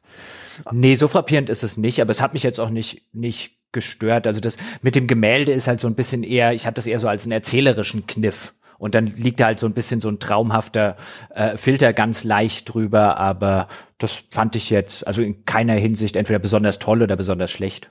Ich habe halt sofort an diese Oblivion Quest gedacht, ne, mit dem verwunschenen Gemälde und es gibt ja auch noch die Painted World in Dark Souls, die jetzt aber in dem Falle gar nicht so gepainted großartig aussieht, in meiner Erinnerung zumindest. Äh, und unter den dreien, weiß ich nicht. Also ne, die, nur ein, zwei versuchen wirklich diese Gemäldeoptik zu schaffen und in meiner Erinnerung gelang das Oblivion besser, aber es liegt wahrscheinlich daran, dass das zeitlich so viel früher geschehen ist Und äh, ich deswegen einfach mit einem vermutlich schwächeren Ergebnis eine größere Reaktion verbinde, die ich damals hatte. Äh, das aber nur echt am Rande, nur weil ich, warum ich ja, ich habe ja gesagt, das Spiel äh, das macht diese ganzen Setups, das spricht diese kleinen Versprechen aus. Und wenn sie, wenn es dann darum geht, sie einzulösen, wie hier eben die diese gemalte Welt zu betreten, dann ist es nicht so, dass es irgendwie komplett immer in die Hose geht, aber es geht immer, es ist ein bisschen hinter dem, was ich mir immer erhofft habe. Deswegen habe ich es erwähnt. Diese Rückblicke sind hingegen, finde ich, sehr gut gemacht. Und vor allem der Zweck des Ganzen ist es ja eben hier wieder den Olgierd, den wir bislang eigentlich kennengelernt haben, als diesen ja, versteinerten, äh, emotionsarmen Unsympathen, der sich vor allem umgibt mit dieser Gruppe aus Vollarschgeigen, so in, de, in den Augen des Spielers zu rehabilitieren.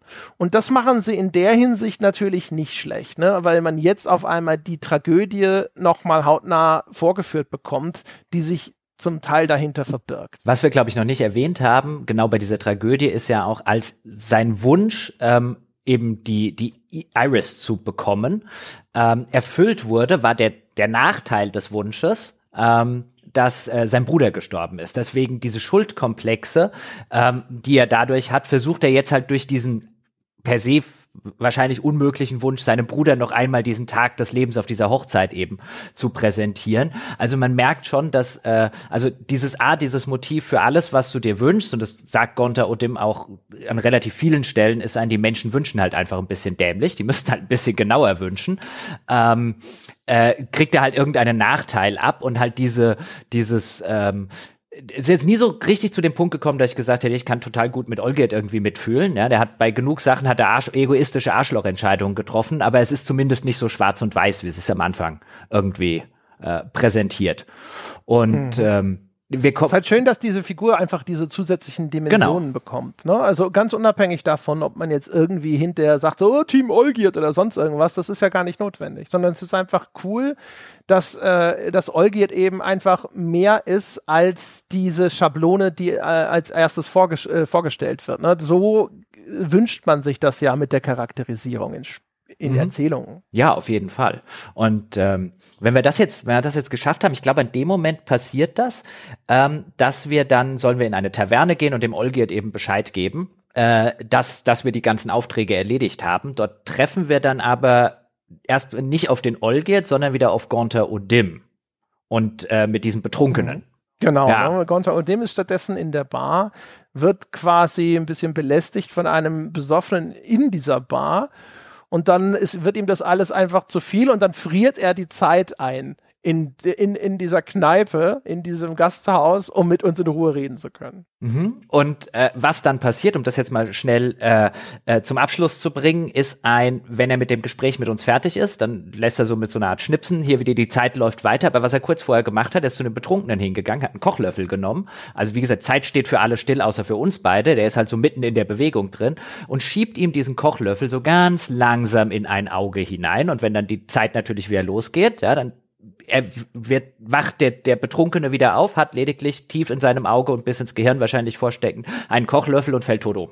Ja, genau.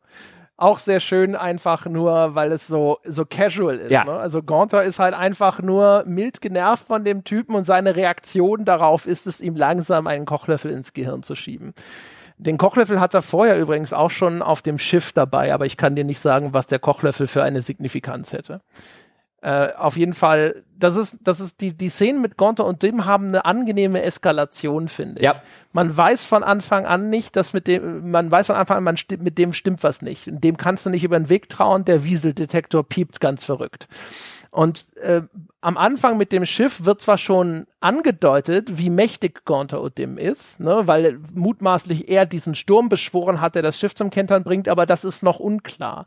Und jetzt in dieser Szene wird erstmal offenbar wieder, wie weitreichend mächtig diese Kreatur ist und auch noch wie quasi banal grausam. Ne? Mhm. Also er spricht ja auch über die Menschen in der dritten Person, also denen fühlt er sich nicht zugehörig.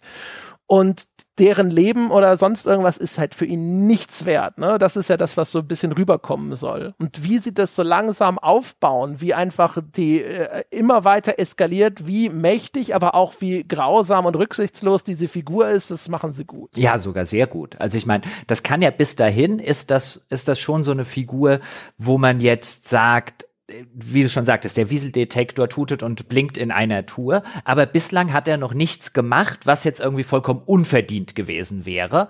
Ähm, auch, auch Olgirds Wünsche, die er dann zum Beispiel erfüllt hat, waren ja extrem egoistische Wünsche und Olgierd wusste zumindest bis zu einem gewissen Grad schon, auf was er sich dort einlässt bei der ganzen Geschichte. Also man könnte jetzt sagen, bis zu diesem Zeitpunkt war das halt ein, ein Wesen, wenn wir es so nennen wollen, äh, das lediglich die Grausamkeiten, die in den Menschen schon inne gewohnt haben, nochmal so durch den Vergrößerungsglas-Effekt äh, verstärkt hat. Und das ist ja auch so das klassische Mephisto-Motiv, dass die, die, dass die eigentliche Bosheit in solchen Deals gar nicht mal das Wesen ist, das einfach nur sagt, ey, ich erfülle hier nur Wünsche, ja, ähm, sondern dass, dass das eben potenziert die Grausamkeit des Menschen. Und hier haben wir halt so einen Fall, das finde ich ganz geschickt, weil das so ein bisschen aus dem äh, aus der klassischen diese diese Mephistoteles äh, Erzählungen ausbricht. Hier geht ihm dann einfach der Betrunkene so sehr auf den, auf den Keks, weil er ihm irgendwie reinredet, als er, als er mit uns ein Gespräch führen will, dass er ihn dann auf so eine äh, grausam banale Art und Weise umbringt und dadurch sozusagen, was ist so der Moment, wo du, wo, wo ich zumindest davor saß und sagte, okay, Team Gonter und Dim sind wir nicht mehr. ja, ganz genau.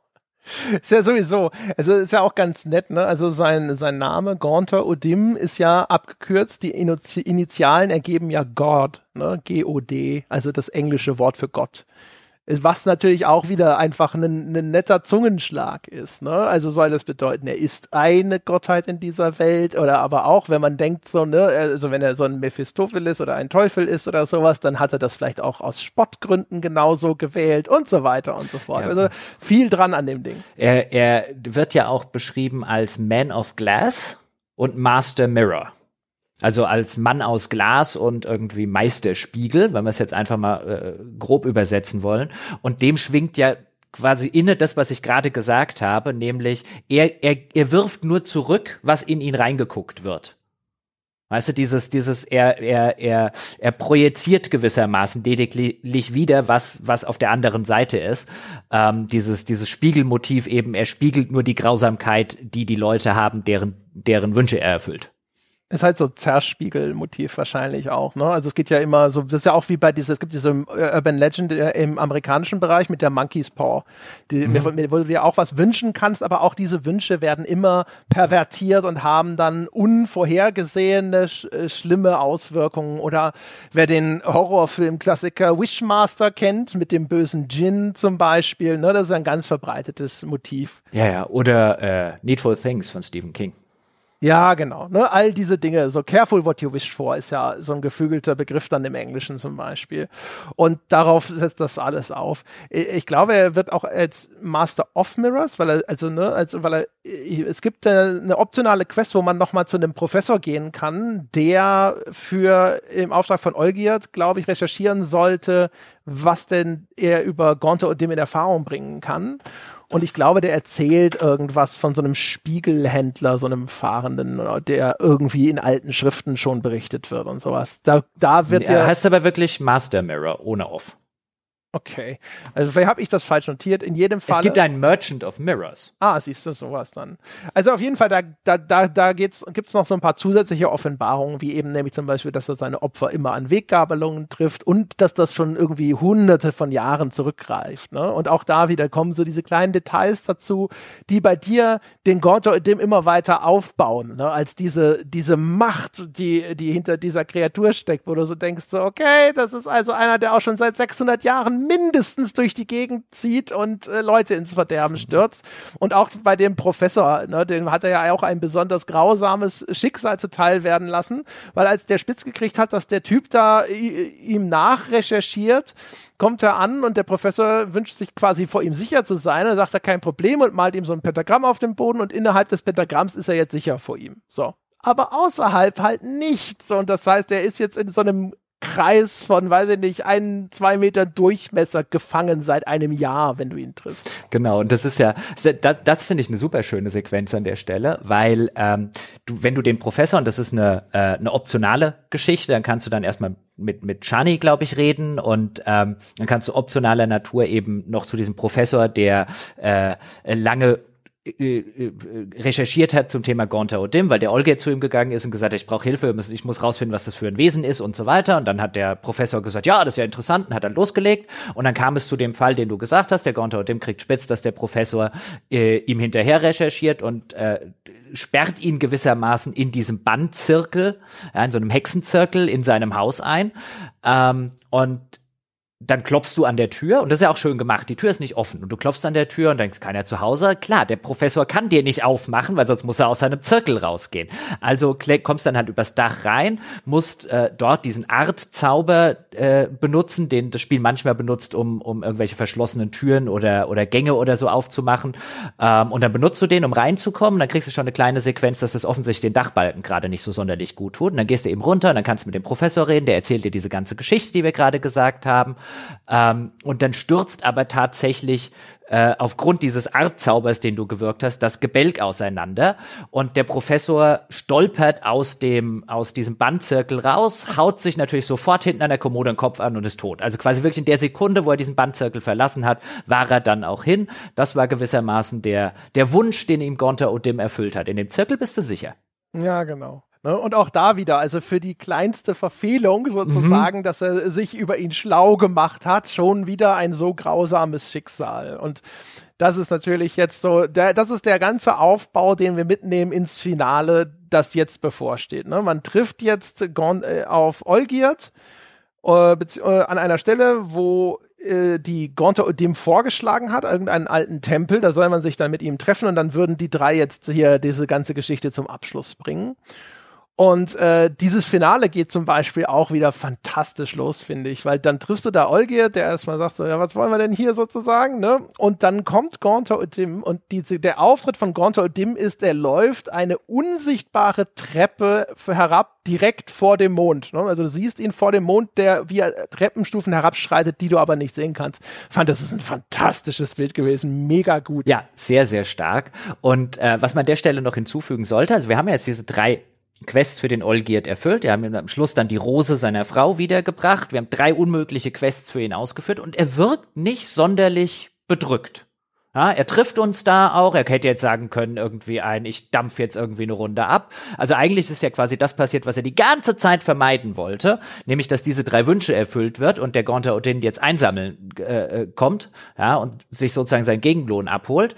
Und er wirkt da erstaunlich gelassen dazu. Und wir erfahren übrigens auch gleich, warum das so ist. Denn offensichtlich gab es noch einen, eine, ein, etwas Kleingedrucktes in dem Vertrag, den die beiden miteinander gemacht haben, nämlich der Gonta Odin muss ihm nicht nur diese drei Wünsche erfüllen, ja, sondern er kann das dann auch erst einsammeln, wenn sie zusammen auf dem Mond stehen. Und da ist natürlich der. Ja. Mhm. Also die beiden hätten echt einen Notar gebrauchen ja, können. Ja, dringend. Ja. Also muss man schon mal sagen, was da alles an Zusatzbestimmungen auftaucht. Das ist richtig, aber dieser Moment, ja, wo, wo dann quasi Olga jetzt sagt, ja, ja, aber wir stehen halt nicht auf dem Mond so ungefähr und dann kommt mit so zwei, zwei Handbewegungen, lässt dann, äh, lässt dann Gonta Odim, wir sind ja aus so einem Tempelgebäude, äh, wo er sich dann treffen will, auch da schöpft der Olgierd noch keinen Verdacht. Und dann lässt er halt so mit ein paar Handstrichen, also auf magische Art und Weise gewissermaßen den ganzen Unrat und Dreck und so weiter, der sich auf diesem verlassen, verfallenen Tempel irgendwann angesammelt äh, hat, äh, äh, lässt er sozusagen verschwinden. Und dann stellt sich raus, ursprünglich war da mal ein Mond als Symbol auf diesem Tempelboden. Also stehen wir jetzt ja. auf dem Mond. Genau, ein Mosaik mhm. äh, eines Halbmondes kommt zum Vorschein und damit ist dann der Vertrag erfüllt. Und jetzt kannst du als Witcher quasi deine letzte Entscheidung treffen, nämlich entweder äh, du kannst sagen, ja, okay, dann mal los, ne? Und dann kassiert Gaunter Odim oder du kannst einschreiten. Du hast nämlich vorher auch bei dem Professor gelernt, es gibt vielleicht eine Möglichkeit, Gonto Odim irgendwo ein Schnippchen zu schlagen, weil der hält sich für mega schlau und wenn man ihn irgendwo in so einem mentalen Wettstreit herausfordert, kann er eigentlich nicht Nein sagen, er ist viel zu arrogant dafür und du könntest versuchen, mit ihm eine Art Wette abzuschließen und ihn dann eben durch dein schlaues Köpfchen zu besiegen. Haben wir gemacht, beide, nehme ich an. Oder hast du gesagt, so, ne, komm hier, saug den Olgierd leer wie eine capri äh, das, das, ich habe beides gemacht. Wollte wissen, was okay. bei dem anderen passiert. Ich habe nur, ich habe es nur nachgelesen, dass äh, tatsächlich, ich habe eigentlich gar nicht erwartet, dass das äh, tatsächlich, dass man einfach sagen kann, so hier Gontor Dim, du hast gewonnen, herzlichen Glückwunsch, viel Spaß mit dem Olgierd und seiner Seele. Aber das geht ja anscheinend. Ja, das geht. Also was ich erstmal cool finde, ich finde das eine coole Entscheidung insofern, nicht weil ich sie sonderlich schwierig finde. Also natürlich war ist sozusagen mein Kanon-Durchgang den wo ich Olgierd geholfen habe, aber weil das eine Entwicklung durchgemacht hat, wie ich ja schon sagte. Eingangs bist du, oder war ich zumindest so Team Gaunter Odim. Und dann war ich jetzt an einem Punkt, wo ich gesagt habe, ach weißt du, wenn du das mit dem Professor und mit dem Kochlöffel gelassen hättest, ja, dann hättest du dir jetzt Olgierd abholen dürfen, ja. Aber das war halt einfach ein bisschen too much Gaunter. Ja, und so aus diesem, das quasi über meinen eigenen äh, über meine eigene äh, drüber nachdenken und das ist mal wirklich so eine Moralentscheidung, wo ich jetzt gesagt hätte, wie gesagt, wenn die zwei Szenen nicht gewesen wären, hätte ich hier unterschiedlich entschieden. Gonter, du hast es versaut, du hast es vermasselt. Ja, und jetzt helfe ich dem Olgierd. Ähm, aber erstmal habe ich mir angeguckt, was passiert, wenn du das nicht machst. Und dann trinkt er den Olgierd aus wie eine Capri-Sonne, so ungefähr im übertragenen Sinne. Und dann darfst du dir eine Belohnung aussuchen. Und es sind teilweise echt ganz witzig, coole Belohnungen. Ah, stimmt, ja, ja, ich hab's gelesen. Äh, du, du darfst ihn, du darfst, was ist eine Flasche Wodka, die nie leer geht, oder du kannst so schnell sein wie der Wind und so weiter und so fort. Und das sind alles so, ich glaube, so Items, ne? so ein, ja, ja. ein, Sattel für Plötze, die, die sie dann in so ein komisches, schwarzes Dämonenross verwandelt und so weiter und so fort. Ja, und halt auch einfach wirklich so handfeste Gameplay-Sachen, weil die Flasche, die nie leer wird, bedeutet, für das ganze Alchemiezeug muss man ja die ganze Zeit Alkohol mit sich führen. Dann kann man sich den Teil zum Beispiel sparen. Es gibt auch noch irgendwas zu essen, was nicht alle wird. Da muss man sich nie wieder um Essen Gedanken machen. Mit dem kann man halt Hitpoints regenerieren.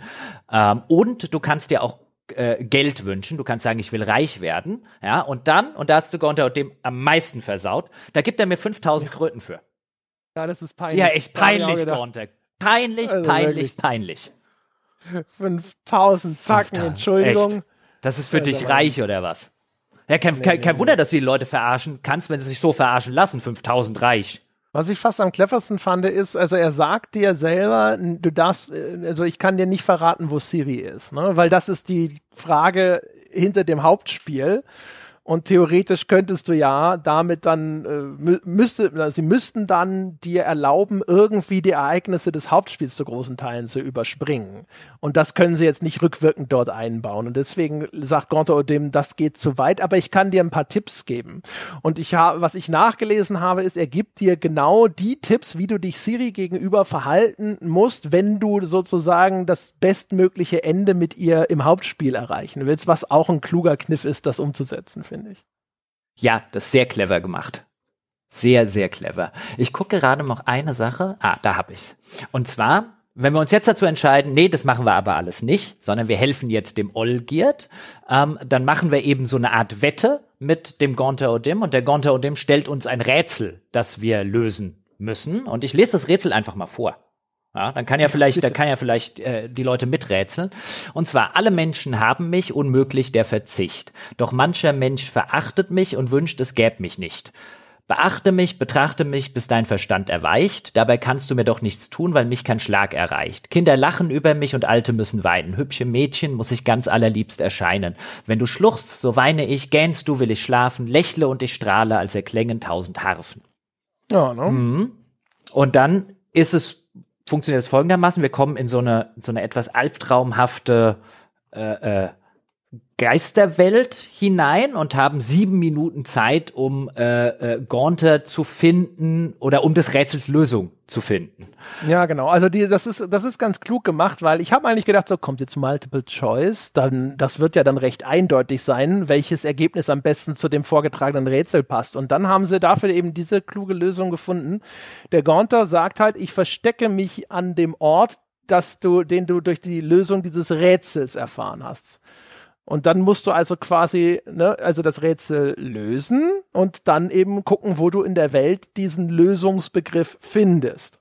Das ist eigentlich eine ziemlich äh, kluge Umsetzung dafür, damit das eben nicht in diese, dieser Form endet, dass der Spieler nur da sitzt und dann sagt so, ja, also Antwort A passt nicht, Antwort B passt nicht, Antwort C muss es sein. Ja, wobei ich, also mich hat das völlig verwirrt gehabt, weil ich habe das Rätsel ähm, bekommen und dann stehe ich in dieser in dieser, äh, in dieser albtraumhaften Welt drin und denke, ich weiß die Lösung, was mache ich denn jetzt?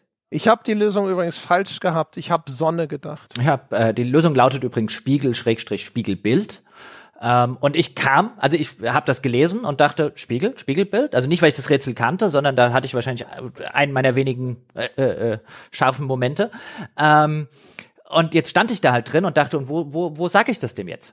Hab das Rätsel gelöst. Hallo, hallo, ich weiß es. Und dann, dann bin ich halt mehr oder weniger ziellos durch diese Welt geirrt, bis ich mal kapiert habe, ich soll jetzt hier irgendwo in dieser Welt einen Spiegel finden. Ja, genau. Also, wie gesagt, also ich. Vor allen Dingen, weil man, ganz kurz noch, weil mein Gerald, was du in, der, in dem Ding machen kannst, es gibt verschiedene Hotspots, die du abklappern kannst. Es gibt übrigens auch Loot, da ist irgendwo ein richtig geiles Witcher-Schwert versteckt, das nur am Rande. Ähm, und es gibt immer mal so Hotspots und dann, dann sinniert halt Gerald über so einen Teil des, äh, des, des Gedichtes und denkt sich so, hm, ist das ein Echo? Nee, kann's nicht sein. Also du sollst also, so habe ich zumindest verstanden, über diese ganzen Tipps, die dir dann Gerald eben im Sinieren über das Rätsel gibt, irgendwann auf des Rätsels Lösung kommen. Aber ich stand halt da und dachte, was mache ich denn jetzt? Hallo, ich will lösen. Hallo. Ja, genau. Also wie gesagt, ich habe verstanden, warum sie es so gemacht haben. Fand es eigentlich ganz clever. Äh, ich hatte ja eine falsche Lösung im Sinn. Und dann führen sie dich dann doch sehr auf, die, auf den richtigen Pfad. Alleine dadurch, ne, du hast dann also ein Zeitlimit, du erforschst diese Welt, es gibt immer diese Hotspots, wo der Gonto Odim dich versucht, so ein bisschen vom rechten Pfade abzulenken. Ne? Es gibt eine Höhle voller Gold, die dich halt in Versuchung führen soll, dort erstmal alles einzusammeln. Habe ich gemacht, Zeit hat trotzdem gereicht. Ähm, äh, es gibt irgendwo wer ist das? Ich glaube Shani, ne, die von der Klippe hängt, aber das ist natürlich nur eine Illusion, wenn du die jetzt retten gehst und so weiter bis du dann halt hinterher äh, an einen Spiegel kommst, der, bevor du ihn erreichen kannst, explodiert. Ne? Aber ab dem Moment bist du dann auch trotzdem auf dem richtigen Weg. Dann führt dich das Spiel relativ zielstrebig an den Ort, wo das Finale stattfinden muss. Ja, und das, das finde ich übrigens ganz clever gemacht. Ähm, also erstens weiß unterm Strich nicht, ob ich weiß, warum sie das Zeitlimit in dem Ding einbauen. Ähm, ich weiß nicht, ob ich unter, unterm Strich Fan des Zeitlimits bin. Also ich kann mir auch vorstellen, dass es einige Menschen dort draußen gibt, die das irgendwie vier oder fünf Mal gemacht haben und irgendwie ziellos und so da rumgeirrt sind. Ich glaube, das birgt halt diese Gefahr. Ging jetzt bei mir nicht so. Ähm, aber was ich ganz clever finde, am Ende, dann, dann tauchst taucht halt der Spiegel auf und dann denkst du, ah, zumindest mir ging's so, ah, Spiegel, endlich, jetzt weiß ich, was ich machen soll, ich gehe zum Spiegel und dann habe ich und dann dann dann glaube ich, zerspringt der Spiegel und dann kannst du zu einem anderen Spiegel laufen, der zerspringt halt auch. Also sozusagen die Lösung entzieht sich dir die ganze Zeit und dann besteht der finale Trick. Es gibt dort eine Wand, ähm, die du mit dem Art-Zeichen, äh, da ist so ein Brunnen und der hat offensichtlich so eine Art Wasserzufluss und wenn du mit Art, mit dem Zauberspruch die Wand zum Einsturz bringst, dann läuft halt Wasser nach und was kann man im Wasser auch sehen? Ein Spiegelbild. Genau. Da greift dir das Spiel übrigens ganz hart unter die Arme. Das stimmt. Ne? Da murmelt Gerald nämlich die Lösung einfach mal vor sich hin. Ich bin nämlich rumgelaufen äh, und habe gedacht, ich muss jetzt einfach einen Tümpel, einen See oder sowas finden. Ähm, und äh, äh also hatte so ein bisschen die richtige Idee, bin aber noch von Spiegel zu Spiegel gerannt, weil ich dachte, die markieren einfach nur den Weg, den ich nehmen muss. Und dann fing aber Gerald irgendwann an zu sinnieren. So, ich bräuchte sowas wie eine Wasseroberfläche. Ne? Und diese Wege, die ich dann langgelaufen bin, die führen immer auf diesen zentralen Platz zurück. Und dann denkst du relativ schnell so, okay, wahrscheinlich ist also auf diesem zentralen Platz die Lösung mhm. versteckt. Und so ist es auch. Trotzdem, ein, ein letztlich, finde ich, sehr gelungener unterm Strich ja, auch, auch, auch wenn ich ein bisschen ziellos darum geirrt bin am Anfang so einen nicht wusste, was ich, was ich, was ich, was das sollte, weil mir nicht so ganz klar war, ich muss jetzt das Objekt suchen. Ähm, äh, das die Lösung ist, aber unterm Strich auch das am Ende, wenn er dann in das Wasser reinguckt und der äh, ihm Gonter und dem so entgegenguckt und der so reingreift und ihn quasi rauszieht, das ist alles schon sehr, sehr schön gemacht. Ja, genau. Das ist die finale Cutscene, die Inszenierung ist wieder schön gemacht wir haben ja schon häufig drüber gesprochen, ne? immer dann, wenn es um diese, die so eine Art mentalen Wettstreit geht, ist es auch häufig so, das muss dann schon auch irgendwie wirklich clever sein, damit es halbwegs befriedigend ist. Und das würde ich sagen, trifft schon zu, mit der Ausnahme halt, dass ich hier zu sehr an die Hand genommen wurde und das Spiel mir das zu sehr dann vorgekaut hat, weil ich ja eigentlich auf dem Holzweg war und dann aber trotzdem ans Ziel gekommen bin, weil das Spiel ständig gesagt hat, na komm André, hier lang, komm André, komm. Äh, ja, also mir ging es halt andersrum, weißt du, ich hätte am, wäre am Anfang lieber mehr an die Hand genommen worden, um quasi dieses, diese, diesen Vielleicht habe ich Ja, aber du hast es ja schon selber richtig erraten. Für dich ist das befriedigender dann, ne? Für mich war es eher Nee, so, ich ich, war eigentlich ich- falsch und dann. Aber ich fand es ja unbefriedigend, dass ich erraten hatte und dann nicht weiß, was ich mit der Lösung machen soll. Ja, ja, gut. Okay. Also weißt du, bei mir wäre es so rum gewesen, es kann jetzt auch sein, dass ich irgendwie einen wichtigen Nebensatz verpasst habe, in dem das gesagt wird, aber mir war halt nicht klar, ich habe die Lösung, was mache ich jetzt damit? Dann hätte mir da sozusagen mehr an die Hand äh, reichen, wahrscheinlich geholfen und die an der anderen Stelle weniger. Hm, hm, ja, ja, verstehe ich. Nee, aber auf jeden Fall, eigentlich fand ich, war auf jeden Fall äh, ein gutes, passendes Finale auch für diesen Bösewicht. Also ich würde sagen, unterm Strich muss, weiß ich nicht, ich habe das Gefühl, du würdest auch zustimmen. Also Gaunter Odim ist so, glaube ich, das Highlight von dem ganzen Ding. Ja, auf jeden Fall. Also es ist eine vergleichsweise niedrig hängende Frucht, wenn ich jetzt gemein sein würde, weil es ist halt eine, eine in Literatur, Theater, äh, Kunst, Kultur, Kino und so weiter ähm, schon sehr, sehr äh, ausdi äh, ausdifferenzierte. Klassischer wird's Ja, genau, viel klassischer wird's wirklich nicht. Also ich meine Goethes Faust und so weiter. Aber ich habe ein Faible für solche Mephisto-Figuren. Ja, ich mag das auch. Äh, Und es ist in Spielen gar nicht so vertreten, ehrlich gesagt. Gibt gar nicht so viele. Also, ne, der faustische Pakt, wir hatten das in diesem, ach, in diesem Schweizer Horrorspiel in Mundown. Da war das auch Thema. Und da hat mir es auch schon gut gefallen. Weil das auch, das hat sowas von eben, von genau von diesen klassischen Märchengeschichten. Und auch hier wieder so ein klassischer Mythos und aber mit, mit seinem eigenen Spin, mit einer Figur, die auch einen ganz eigenen Charakter hat und einen eigenen folkloristischen Hintergrund. Ich habe auch irgendwo gelesen, dass das auf eine andere, ich glaube, polnische Sagenfigur zurückgeht. Äh, super, hat mir gut gefallen. Also und Gaunter ist halt echt, also der, der Charakter, der hat eben genau das Charisma, das er braucht. Ja, eindeutig. Also würde ich auch sagen, auch wenn es keine besonders hochhängende Frucht ist, ist es einfach auch sehr, sehr schön umgesetzt und bedient halt echt was, was ich, was ich sehr gerne mag. Das war auch der Grund, warum ich selbst in Schulzeiten, ja, wo, wo die allermeisten meiner Klassenkameraden schreiend davongelaufen sind, wenn sowas wie Goethe oder so um die Ecke gekommen ist. Ich meistens auch, aber den Faust mag ich bis heute wegen der Figur des Mephisto. Ja. Die kann Nee, ich, also, soll ich sie auswendig ja. zitieren? Nein, mache ich nicht. Ja, haben wir Ja, schon aber dieses ganze, ja, ja, gehört. das Wir ganze, ich bin der Geist, der stets verneint, ist einfach so gut. Äh, ich mag diese Figur, ne? die, die ist wirklich, die ist wirklich wunderbar umgesetzt. Auch finde ich, die trifft auch genauso dieses, den, das richtige Maß für mich jetzt persönlich, dass ich eben am Anfang dieses, diese Entwicklung am Anfang so, ey, ich bin Team Gonter Odim, ja, das ist zwar ein Wiesel, ja, aber ey, pass auf, was du dir zusammen wünschst, Arsch, bis hin zu einem, nee, nee, nee, Gonter, so machen wir das nicht. Und ich mag das auch immer, wenn, wenn diese Figuren so ein bisschen in, in einen anderen Kontext gesetzt werden, wie hier. Ähm, ich mochte das zum Beispiel auch bei, weil, nur weil wir es vorher angesprochen haben, bei, bei Stephen King mit seinem Needful Things. Der Roman hat, und der Film auch haben durchaus ihre Probleme, aber diese, diese Idee, die halt auch da war, er verkauft dir halt einfach irgendeine Banalität, aber eine, an der dein Herz hängt und danach bist du ihm ausgeliefert. Also so ein bisschen die kapitalistische Variante des Mephisto. Ähm, Immer wenn, wenn Spiele, Filme, Serien, Bücher und so weiter sowas machen, gerade mit dieser Figur, dann haben sie mich. Ja, genau. Bei Needful Things war ja auch noch der schöne Kniff, dass sie immer so eine auf den ersten Blick harmlose kleine Gemeinheit für ihn erledigen mussten, ne? So Wäsche mit Schlamm bewerfen Mhm, und solche mhm. Geschichten. Und dass damit aber die Dominosteine aufgestellt wurden für so eine Kettenreaktion, wo sich hinterher das ganze Dorf gegenseitig umbringt. Mhm. Und das ist, das ist halt da auch nochmal was, was ganz Nettes, ne? Wo, wo du so ein bisschen siehst, wie dieses Kartenhaus von den Menschen selber zusammen, wo sie am eigenen Ast sägen die ganze Zeit. Ja. Ja, also auf jeden Fall, ne, Unterstrich ganz cool. Äh, Zwei Sachen hätte ich noch, und zwar der Olgierd, ne?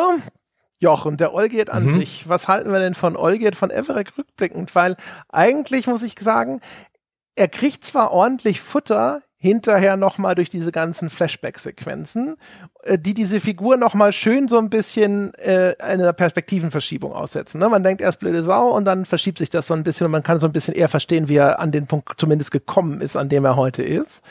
Umgekehrt aber, der, der Olgierd von Everett wird eingeführt, der Unsterbliche, den im Leben irgendwie nichts mehr begeistert und sich langweilt, der Thrillseeker und sonst irgendwas. Und dann hängt die Figur die ganze Zeit in der Kneipe rum und wartet auf unsere Ergebnisse. Ich finde irgendwie, das ist ein bisschen verschwendet. Mit dem haben sie nichts mehr gemacht. Ach, ich weiß gar nicht, ob ich das, ich, ich glaube, ich habe mit dem Olgierd, so wie er geschrieben und dargestellt wird, vergleichsweise wenig Probleme. Was ich bei Olgierd, glaube ich, am, äh, am, am, am bedauerlichsten finde, ist, dass sie lange keinen so guten Sprecher wie bei Gonta Odim gefunden haben. Ähm, der Olgierd-Sprecher ist jetzt um Gottes Willen, Englisch ist jetzt um Gottes Willen nicht schlecht, er erledigt solide und so weiter seinen Job, aber er gibt ihm, äh, damit, ich glaube, der, der Olgert hätte profitiert von einem Sprecher, der die Rolle so ein bisschen so lebt, wie die der, der Gonta Odim-Sprecher lebt. Ich finde, alle Dialoge mit Olgert sind halt ein bisschen, ja, es ist schon nicht schlecht, aber es ist halt auch nicht herausragend geil gesprochen. Und äh, weißt du, wenn du so diese Faust versus Mephisto-Geschichte, mhm. Olgert bleibt halt im Vergleich zu Gonta Odim extrem blass. Ja, ich mochte Olgierd äh, vom ersten Moment erstmal sehr gerne, weil ich finde, er sieht eins zu eins aus wie Toby Stevens, ja, der die Hauptrolle gespielt hat in Black Sails, eine Fernsehserie, die ich recht gerne mochte. Nicht so bekannt hierzulande, aber ich finde, das Modell von ihm ist halt irgendwie cool, auch so dieser vernarbte, harte Bursche und sowas. Ich fand es halt nur schade. Ich fand einfach die Idee, wie die Figur so anfangs angelegt wurde, dachte ich so, oh cool, jetzt bin ich mal gespannt, was ich mit dem noch erlebe, aber mit dem erlebe ich nichts. Ich erlebe nur quasi die Verwandlung von Vergangenheits-Olgierd zu Gegenwarts-Olgierd, aber ansonsten mit dem Gegenwarts-Olgierd, so wie charakterisiert, passiert nicht mehr viel. Das stimmt. Genau. Und das andere Ding, das ist das, was ich vorhin schon äh, kurz mal angeteasert habe, was ich ganz interessant finde. Jetzt Achtung, nur Beobachtung, nicht sofort so, oh mein Gott, äh, die, die, das große Fass aufgemacht oder sonst irgendwas. Aber wir haben das zweite Mal in einer extrem prominenten Stelle das Motiv vom geläuterten Gewalttäter gegenüber Frauen. Genau wie beim blutigen Baron der reumütige Alkoholiker, dem wir in dem Falle noch äh, entscheiden können, seine Frau wieder in die Arme zu drücken, weil das ja immer eine gute Idee ist, weil der ja geläutert ist durch den ganzen Schock, was da alles passiert ist. Und hier haben wir Olgierd, der den Vater seiner Frau umbringt, als sie ihn verlassen will und sie danach einkerkert. Ja? Und wir haben hier wieder dieses Ding mit so, ja, aber sein Herz war ja aus Stein wegen der ganzen Sache vorher und sonst irgendwas. Und das könnte ich ja noch äh, fressen. Ich finde aber, wenn man dann nämlich am Ende, wenn Olgierd sozusagen von seinem Fluch befreit ist, dann geht es ja, dann, dann ist das ja so ein Moment, wo er einfach sagt so, naja, und jetzt versuche ich mein zweites Leben anständig zu leben. Und wo ich mir denke so, pff, also, sollte dieser Olgierd nicht ein bisschen Probleme haben, so schnell wieder in diesen, ich gucke ein bisschen vorsichtig optimistisch in die Zukunft-Modus zu wechseln? Hm, also ich, ich finde, bei ihm ist es, äh, äh, es stimmt schon, also die, die, wenn, wenn, wenn man die Rahmenparameter der beiden Figuren miteinander vergleicht, ich finde halt bei Olgierd ist es erzählerisch eleganter gelöst in der Hinsicht, dass er halt quasi keine Gefühle mehr besitzt durch, durch dieses Ding. Ja, ja, genau. Aber dann, weißt du, die, in diesen letzten Momenten, ne, in der letzten Cutscene, dann hat er sie ja wieder seine Gefühle. Ne? Da ist, wird ja auch so ein Ding gemacht, so, ah, jetzt, ich glaube, er blutet dann auch irgendwie oder wir verletzen ihn dann nochmal und das ist dann aber auch okay, weil er jetzt wieder verletzt werden kann und solche Geschichten.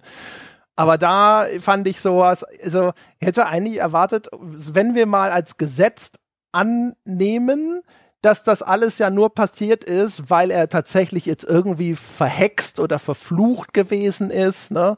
Äh, dann hätte ich aber trotzdem doch erwartet, dass da jetzt irgendwie erstmal die, ne, das Gewicht von all dem, was er da getan hat oder sowas, dass das irgendwie stärker noch sichtbar wird. Und ich hatte das Gefühl, vielleicht auch, weil sie schnell noch mal so einen kleinen Bogen hin zu einem etwas hoffnungsvolleren Ende schaffen wollten, dass das mir dass er mir eben diese Kurve ein bisschen zu schnell genommen hat. Der hat es mich ein bisschen rausgetragen.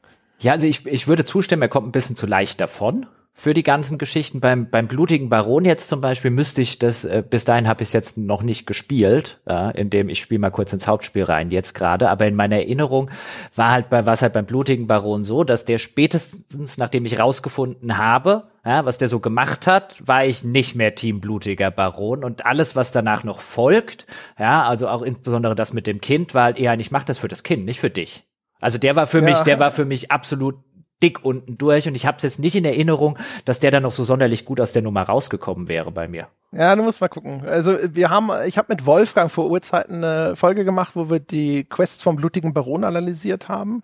Und da hatte ich damals auch schon, ehrlich gesagt, Bauchschmerzen, was mögliche Interpretationen dieser finalen Entscheidung angeht. Das ist jetzt lange her. Ich meine, es ging nämlich dann nur noch so, du kannst halt also du findest die Frau, die halt komplett von Sinnen ist, weil sie in der Gewalt dieser Waldhexen gewesen ist und du kannst im Grunde genommen dann nur noch entscheiden, entweder Mercy Killing, ja, also sie, ne, ah, sie, das hat ja alles keinen Sinn mehr, bringen wir um, äh, oder du äh, äh gibst sie in die Obhut des blutigen Barons. Sowas grob habe ich im Sinn. Das weiß ich nicht mehr. Äh, Und ich auch nicht mehr genau, man, man merkt es ja. Ne? Ich weiß, ich hatte damals auch schon mit der mit dem Ausgang dieser Quest so ein bisschen Probleme. Hier ist es tatsächlich jetzt auch weniger schwierig, aber es ist schon so ein Ding, wo ich gedacht habe, das ist das zweite Mal, dass an prominenter Stelle eine männliche Figur, die den Frauen in ihrem Leben grausamste Dinge angetan haben, rehabilitiert wird in der Erzählung. Hm beobachten. Okay, das muss ich mal dann so schlucken, weil ich insbesondere die äh, den den Vergleich so mit Witcher, äh, mit dem blutigen Baron nicht ziehen kann. Ja. Aber ich sag mal so, unterm Strich, wenn du dir Witcher 3 auch jetzt mit den Add-ons und so weiter anguckst, gibt's schon immer wieder Stellen, auch die Hochzeit, die wir genannt haben, die Tatsache, wie teilweise die Romanzen inszeniert sind, die, die Tatsache, dass, dass das auch alles die gut aussehenden Frauen sind, wie wir vorher ein bisschen scherzhaft, was aber ja stimmt. Also, dass dem Ganzen jetzt nicht unbedingt der progressivste äh, äh, in dieser Hinsicht äh, Hauch umweht, ist jetzt, was die Reihe angeht, wir dann also die Knibbelbildchen im ersten Teil, wo Sammelbilder mit den Frauen, denen das schlafen können und so halb nackt und so. Also, dass das jetzt nicht unbedingt die Reihe ist, äh, bei der man jetzt sagen würde, die war in der Hinsicht, von, was Frauendarstellungen äh, angeht, schon immer sehr progressiv, ist jetzt nichts Neues. Aber es lohnt sich ja, wenn wir schon mal zu dem Ding zurückkehren, nochmal solche Beobachtungen zumindest zu Protokoll zu geben. Ähm, war echt, also, also auch in der Hinsicht ja eine interessante Erfahrung. Ne? Also du hast das ja vorhin auch schon mal richtig angesprochen. Es kommt einem vor, als wäre es gestern gewesen eigentlich. Ne? Ich habe nicht das Gefühl so, ja, Witcher 3 ist ja ein Spiel von vor, vorgestern, ist ja ewig her. Ne? Das war einfach eine ganz andere Zeit. Und äh, komischerweise wirkt's aber äh, tatsächlich so, als, als würde es tatsächlich aus einer ganz anderen Zeit stammen. Ja, ein bisschen schon in der Hinsicht. Ja, das stimmt schon. Es ist, es ist wahrscheinlich auch ein bisschen eine andere Zeit. Also wir leben ja auch in sehr schnelllebigen Zeiten. Und es ist immer wieder erstaunlich bei Menschen, wie schnell Dinge, die vor ähm, äh, vor noch vergleichsweise wenigen Jahren nicht normal waren, jetzt irgendwie die neue Norm oder absoluter Teil der Normalität sind. Und ich glaube auch so, so Diskussionen, wie man sie heute hat, gerade um, um Darstellung von Frauen, von Minderheiten und so weiter und so fort. Ich man kann sich noch dran erinnern, eine unserer ersten Sonntagsfolgen, ja, nicht ganz am Anfang, aber schon relativ am Anfang, war, wie wir über Anita Sarkeesian damals gesprochen haben, also die Frau, die dann eine Reihe von Videospielen gemacht hat, in denen sie banalste Sachen analysiert hat, wie das Damsel in Distress. Jetzt nichts gegen Anita Sarkeesian, Occasion, sondern einfach so Dinge wie ein, zu viele, äh, viele Videospiele haben eben, dass die Frau ist in Nöten und braucht einen männlichen Retter, der sie irgendwie rettet und so weiter. So völlige, ähm, äh, letztlich offensichtliche Sachen, die noch vor eben allzu langer, nicht allzu langer Zeit, so ungefähr zu der Zeit, wo, wo Witcher 3 rauskam, einen riesigen Proteststurm nach sich zogen, wo du heute da sitzt und sagst, also eigentlich haben wir ja damals schon da gesessen und so, da, ja, natürlich hat die Frau recht, aber den, den, den, den, den Shitstorm, den sie ausgelöst hat, mit wirklich vergleichsweise trivialen und banalen äh, äh, Beobachtungen, die halt sehr offensichtlich waren, wenn man halt einfach nur mal sich bemüht, diese Perspektive einzunehmen. Ähm, auch das ist ja relativ unvorstellbar, dass du für sowas wie ein, es ist vielleicht nicht sonderlich geil, wenn in jedem zweiten Spiel der Mann die Frau retten muss, vor ungefähr genauso langer Zeit wie das Addon jetzt her ist, einen riesen Shitstorm geerntet hast. Puts things in perspective. Ja, das stimmt. Also ich meine, Anita Sarkeesian ist immerhin vor kurzem zehn Jahre klüger vorgekommen. Also deren, die Kickstarter-Kampagne von ihr ist immerhin schon eine Dekade her. Aber ja, also es hat sich schon viel bewegt. Ne? Also, also auch, man merkt auch selber natürlich, dass man jetzt eine bessere Sensibilisierung dafür hat. Ich weiß jetzt zum Beispiel, also ich bin mir ziemlich sicher, dass zum Beispiel das mit dem Blutige Baron in der Form in der Originalbesprechung noch nicht vorgekommen ist weiß nicht, ob, ob die Beobachtung nicht da war oder ob das halt einfach, ne, wenn man das gesamte Spiel bespricht und nicht eben sich fokussiert auf die Besprechung dieser einen Quest-Reihe, ob das nicht äh, ne, einfach nur hinten runtergefallen ist. Ne? Aber ich glaube insgesamt, ähm, sowas fällt einem jetzt auch einfach viel mehr auf. Ich bin mir ziemlich sicher, dass wenn ich das Hearts of Stone bei Erscheinen gespielt hätte, wären mir bestimmte Dinge weniger aufgefallen oder hätte wäre mir zumindest nicht so kurios vorgekommen. Wo, ne, man hätte auf jeden Fall nicht dieses, na, sowas wird man heute aber nicht mehr machen, Ding gehabt. Ja, und äh, hat sich ja auch ein Problembewusstsein ändert sich ja auch. Weißt du, wenn du bei, deswegen bitte nicht in den falschen Hals kriegen, meine Damen und Herren, wenn ich sage, das sind banale Beobachtungen sind bei, bei Anita Sarkeesian, dann will ich, will ich nicht damit meinen, ja, die Frau hat nichts auf dem Kasten oder nichts geleistet, als sie damals gemacht hat. Im Gegenteil, sondern ein, du brauchst halt manchmal auch externe Personen, die dich auf das Problem hinweisen und ein Problembewusstsein schaffen. Und dann guckst du drauf und dann denkst du ein, äh, wieso habe ich das eigentlich über so viele Jahre so hingenommen? Ja, genau. Oder halt nicht, nicht intensiver verfolgt. Der Witz ist ja, dass sogar ein Teil von dem, was Anita Sarkeesian damals zum Thema gemacht hat, durchaus auch schon äh, immer mal wieder in der Spielepresse thematisiert wurde. Ne? Also gerade zum Beispiel äh, so äh, bestimmte Frauenbilder. Also die Beschwerde, dass Frauen in Spielen in so einer Bikini-Rüstung durch die Gegend laufen und dass das ja eigentlich ziemlich alberner Scheiß ist, sowas. Das gab es auch vorher schon die ganze Zeit. Nur was du richtig sagst, also diese Verortung in einem größeren Bild und darauf hinzuweisen, dass das in seiner Gesamtheit problematisch ist. Ne? Nicht das einzelne Spiel, nicht die äh, hier Julie Strange aus Heavy Metal Fact 2 an sich als einzelne Figur, sondern eben diese Breite und dass die Alternative so gut wie nicht existiert. Und in der Hinsicht ist natürlich auch wirklich, also wir, da haben wir ja auch Fortschritte gemacht, kann man ja eigentlich auch mal festhalten. Ne? Also auch die Feststellung, dass man jetzt für sowas einen besseren Blick hat, dass der Blick da insgesamt, glaube ich, auch geschärfter ist, dass Leuten sowas eher auffällt. Ja, und äh, wie gesagt, das Problembewusst, äh, für, aus meiner Sicht kann ich jetzt sagen, eher so dieses, weißt du, nehmen wir Witcher 1. Witcher 1 habe ich ja immer gesagt, ist eigentlich mein Lieblings-Witcher, obwohl das echt viele Probleme hat. Und da gab es ja diese Sammel Sammelbildchen, ja, so Sammelkärtchen von Frau, von halbnackten oder nackten Frauen, die du sammeln konntest, wenn du mit ihnen, wenn du sie, wenn du sie flachgelegt hast. Also ich formuliere das jetzt absichtlich so profan, weil so genau so kam der ganze Spaß damals rüber. Und habe ich das mitgekriegt? Ja. Habe ich das peinlich gefunden damals? Ja. Hatte ich wirklich so ein Problembewusstsein auf die Ase? Was macht denn das eigentlich, wenn Spiele oder Medien im Allgemeinen das ständig auf eine solche Weise darstellen, Frauen ständig auf die Sexualität oder das gerettet werden und so weiter. Also diese etwas weiterführenden Meta-Gedankengänge, habe ich mir die damals beim Witcher-Spielen gemacht? Ich glaube nicht. Oder was sagt es zumindest aus auch, ne, über den, äh, die Autoren dahinter? Mhm.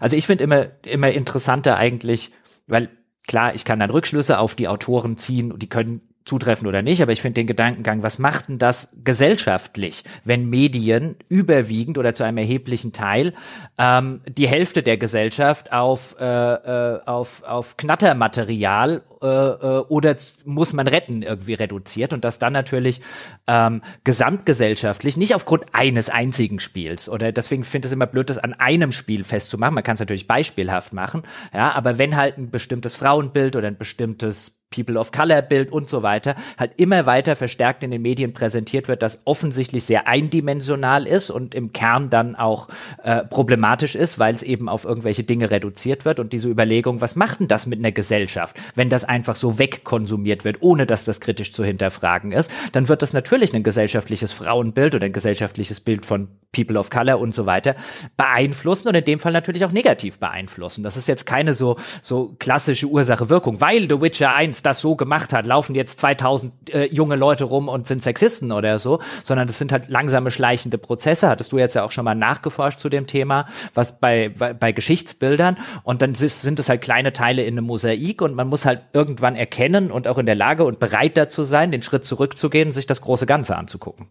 Ja, wobei also, ne, also was diese Wirkung tatsächlich angeht, da mache ich lieber immer ein Fragezeichen dran. Das war ja auch das Ergebnis von den äh, Untersuchungen mit den Geschichtsbildern. Also da die Belege, was so Wirkungsforschung angeht, sind durch die Bank sehr dünn. Was es aber auf jeden Fall nicht macht, ist halt in einen Status quo in Frage zu stellen. Ne? Und was es meiner Meinung nach auf jeden Fall tut, ist eben so einen Status quo abbilden. Ne? Also deswegen sage ich, was lässt das denn für Rückschlüsse zu? Und da muss man sagen, kann man zumindest legitim hoffen, dass sich dann tatsächlich jetzt auch in, in einem vergleichsweise kurzen Zeitraum durchaus ne, durch die Perspektiven durchaus relativ stark gewandelt haben und dann ein viel stärkeres Bemühen auf jeden Fall erkennbar ist, äh, diese, diese Abbildungen zu verändern heutzutage. In, in Teilen zumindest. Es hat sich natürlich auch ja, die genau. Gegenbewegung gebildet, äh, die sich diesem Diskurs von vornherein vollkommen verweigert. Ja, natürlich. Also da, wie gesagt, es gab ja deswegen nicht ohne Grund gibt's diese, diese, diese, diese Welle der Entrüstung. Wegen der Sarkisian-Videos mhm, damals. Genau. Also klar. Ja, gut. Aber jetzt mal zum Fazit von der ganzen äh, Geschichte. Ähm, unterm Strich fand ich das eine richtig, richtig, richtig gute, gut geschriebene Gonta Odim klasse Rollenspiel äh, Quest, die ich bislang glaube ich als die beste von Witcher 3, die ich gespielt habe. Also das Addon ist ist natürlich auch deutlich länger als eine typische Quest im Hauptspiel. Äh, mir richtig gut gefallen mit dem äh, mit dem genannten Nachteil, dass ich es sehr entsetzlich fand, wie die ganze Darstellung in dieser Hochzeitsszene war. Der Rest hat mir wirklich gut gefallen. Kommt mir natürlich entgegen, dass hier sehr viel geredet und eher vergleichsweise wenig Gameplay oder Bosskämpfe, die ich ja sowieso nicht so sonderlich äh, gerne mag, vorkamen. Und insbesondere, das haben wir noch nicht äh, erwähnt, das wirst du in deinem Fazit aber bestimmt auch tun, wenn ich mir vergegenwärtige, dass das Ding für 10 Euro rauskam, ist das mal sowas von damals für sein Geld wert gewesen, wenn man eben mit dieser Hochzeitsszene irgendwie leben kann. Ähm, Halleluja. Also da, äh, was, was, was da drinsteckt in dem Add-on für einen Zehner, ist aller Ehren wert. Ja, also Preisleistung kann man wirklich nur applaudieren. Also 10 Euro. Ich habe, als ich das nachgelesen habe, konnte ich es kaum glauben. Der Umfang von dem Ding und auch der Aufwand, der dahinter steckt. Für den Preis ist wirklich krass. Da sieht man auch ein bisschen, wie CD-Projekt sich damals eben auf diesen, diesen Sockel gehoben hat, von dem sie sich dann freiwillig mit Cyberpunk wieder runtergestürzt haben. Äh, kann man wirklich nur den Hut ziehen vor dem, was sie da abgeliefert haben. Ich fand es auch unterm Strich super gut. Ich würde auch hier nicht in diesen 90er-Reigen einstimmen, der da teilweise ergangen ist. Aber ähm, es ist ein echt schönes Add-on. Genau, Grand dem Klasse für mich viele Punkte, wie gesagt, super viele gute Setups, aber häufig dann hinterher nicht so geil abgeliefert und mir war es tatsächlich zu wenig Gameplay. Deswegen, ich habe ja schon gesagt, das ist so das Walking Simulator Add-on. Wenn zwischendrin habe ich echt mal gedacht, so Mensch, jetzt reite ich mal durch die Gegend und suche mir ein Banditennest. Was ist denn los? Da passiert ja gar nichts. Ja, wie gesagt, das ist, das ist der Teil, der mir jetzt auch sehr entgegengekommen ist, dadurch, dass ich ja mit anderer Leute Geralt spielen musste. Ja, genau. Also von daher, also ja, ich kann nur sagen, ich kann auf jeden Fall jeden verstehen, der das richtig klasse findet. Hat mir gefallen, war gut, hatte eine schöne Länge auch und so. Und ich wünschte echt eigentlich fast, es gäbe Spiele, die einfach mal von genau so strukturiert sind. Lass die blöde, super übergreifende Weltenrettungs-Hauptstory da weg. Erzähl mir doch einfach nur Geschichten von Geralt, der durch die Lande zieht und dann immer diese coolen, kleinen, gekapselten Geschichten erlebst. Viel geiler. Ja, ist eigentlich so, wie die meisten Leute Skyrim spielen. Ja, aber das hat ja auch so eine dumme Hauptstory. Ja, das es hat natürlich eine, die kannst du aber ignorieren. Aber ich, ich verstehe, was du meinst. Mir, äh, äh, ich mag das auch sehr, sehr gerne. Wahrscheinlich ist wahrscheinlich einer der Gründe, warum ich äh, zum Beispiel die die alten Fallouts, vielleicht nicht Fallout 4, weil es genau das nicht mehr so liefert, aber die alten Fallouts mochte, ähm, wo du zwar auch eine Haupthandlung hattest, die aber zu einem erheblichen Teil halt aus kleinen Kurzgeschichten innerhalb dieser Spielwelt bestanden haben. Und ich mag sowas. Ich mag auch, mag, ja, auch denke äh, an, an, an Sunless Sea. Das war ja eigentlich auch so. Bist irgendwo hingefahren zu irgendeiner Insel und dann hast du da diese kleinen Geschichten erlebt, die alle so geil, wirre, obskur, teilweise sogar gruselig waren und natürlich auch fantastisch geschrieben. Mhm. Ja, ja, also. kann ich kann ich zustimmen und äh, hier dadurch, dass es immer einzelne Questschritte, die äh, ich mag das eigentlich. Die übergeordnete Handlung war hier ja gut mit diesem Deal von Gonta Dim und so weiter. Und die wurde halt nur aufgebrochen. Ist ja nicht so, als hätte dieser DLC keine übergeordnete Handlung, sondern der macht's ja genau richtig. Der hat eine übergeordnete Handlung, die dann in einzelnen kleinen abgekapselten Kurzgeschichten trotzdem diese Handlung weitertreiben. Also es ist ein ja, und aber immer eine klare Zielsetzung und die immer durch diese Zwischenschritte auch weiter vorangetrieben mhm. wird. Ne? Die drei Aufgaben für Dings erfüllen, damit Y, mhm. ne? du am Schluss dieses Brandmal los wirst und sowas. Also auch nicht irgendwie hin und her, Fraktion A, Fraktion B und Dingsbums und Hü und Hot und was ist jetzt damit und sonst irgendwas, sondern alles relativ cool, relativ äh, auch, wie wir schon gesagt haben, relativ klassisch, relativ geerdet, aber halt einfach in der Ausführung geil gemacht. Ja.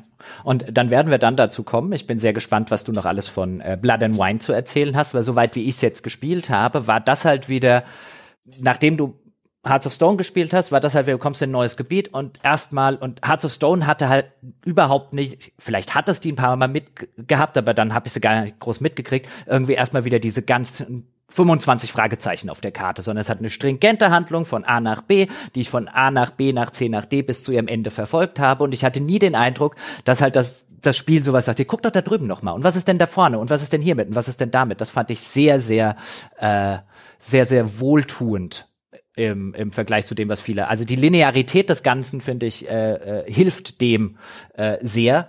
Und äh, bei Blood and Wine passiert es dir halt relativ schnell, dass du denkst, na, da sind mal wieder zehn Fragezeichen. Und ich hasse es ja, mir zehn Fragezeichen anzugucken, wenn ich die nicht abklappere. Naja. Über Blood and Wine äh, werden wir als nächstes sprechen, meine Damen und Herren. Wie gesagt, äh, dass die Folge dazu folgt in Kürze für Unterstützer von The Pod und das könnten auch Sie werden, gamespodcast.de slash abo oder patreon.com slash auf ein Bier. Aber wenn Sie kein Geld ausgeben möchten, aber uns was Gutes tun wollen, wenn Sie einfach nur nett sein möchten, dann schreiben Sie uns vielleicht einen netten Kommentar mit der verdienten 5-Sterne-Wertung auf iTunes, folgen Sie uns auf Spotify oder erzählen Sie uns, äh, empfehlen Sie uns, aber erzählen Sie uns auch gerne einfach weiter. Wenn es Diskussionsbedarf geben sollte zu einer Witcher-Folge, was ich mir nicht vorstellen kann, forum.gamespodcast.de. Das war's für diese Woche. Wir hören uns nächste Woche wieder. Bis dahin.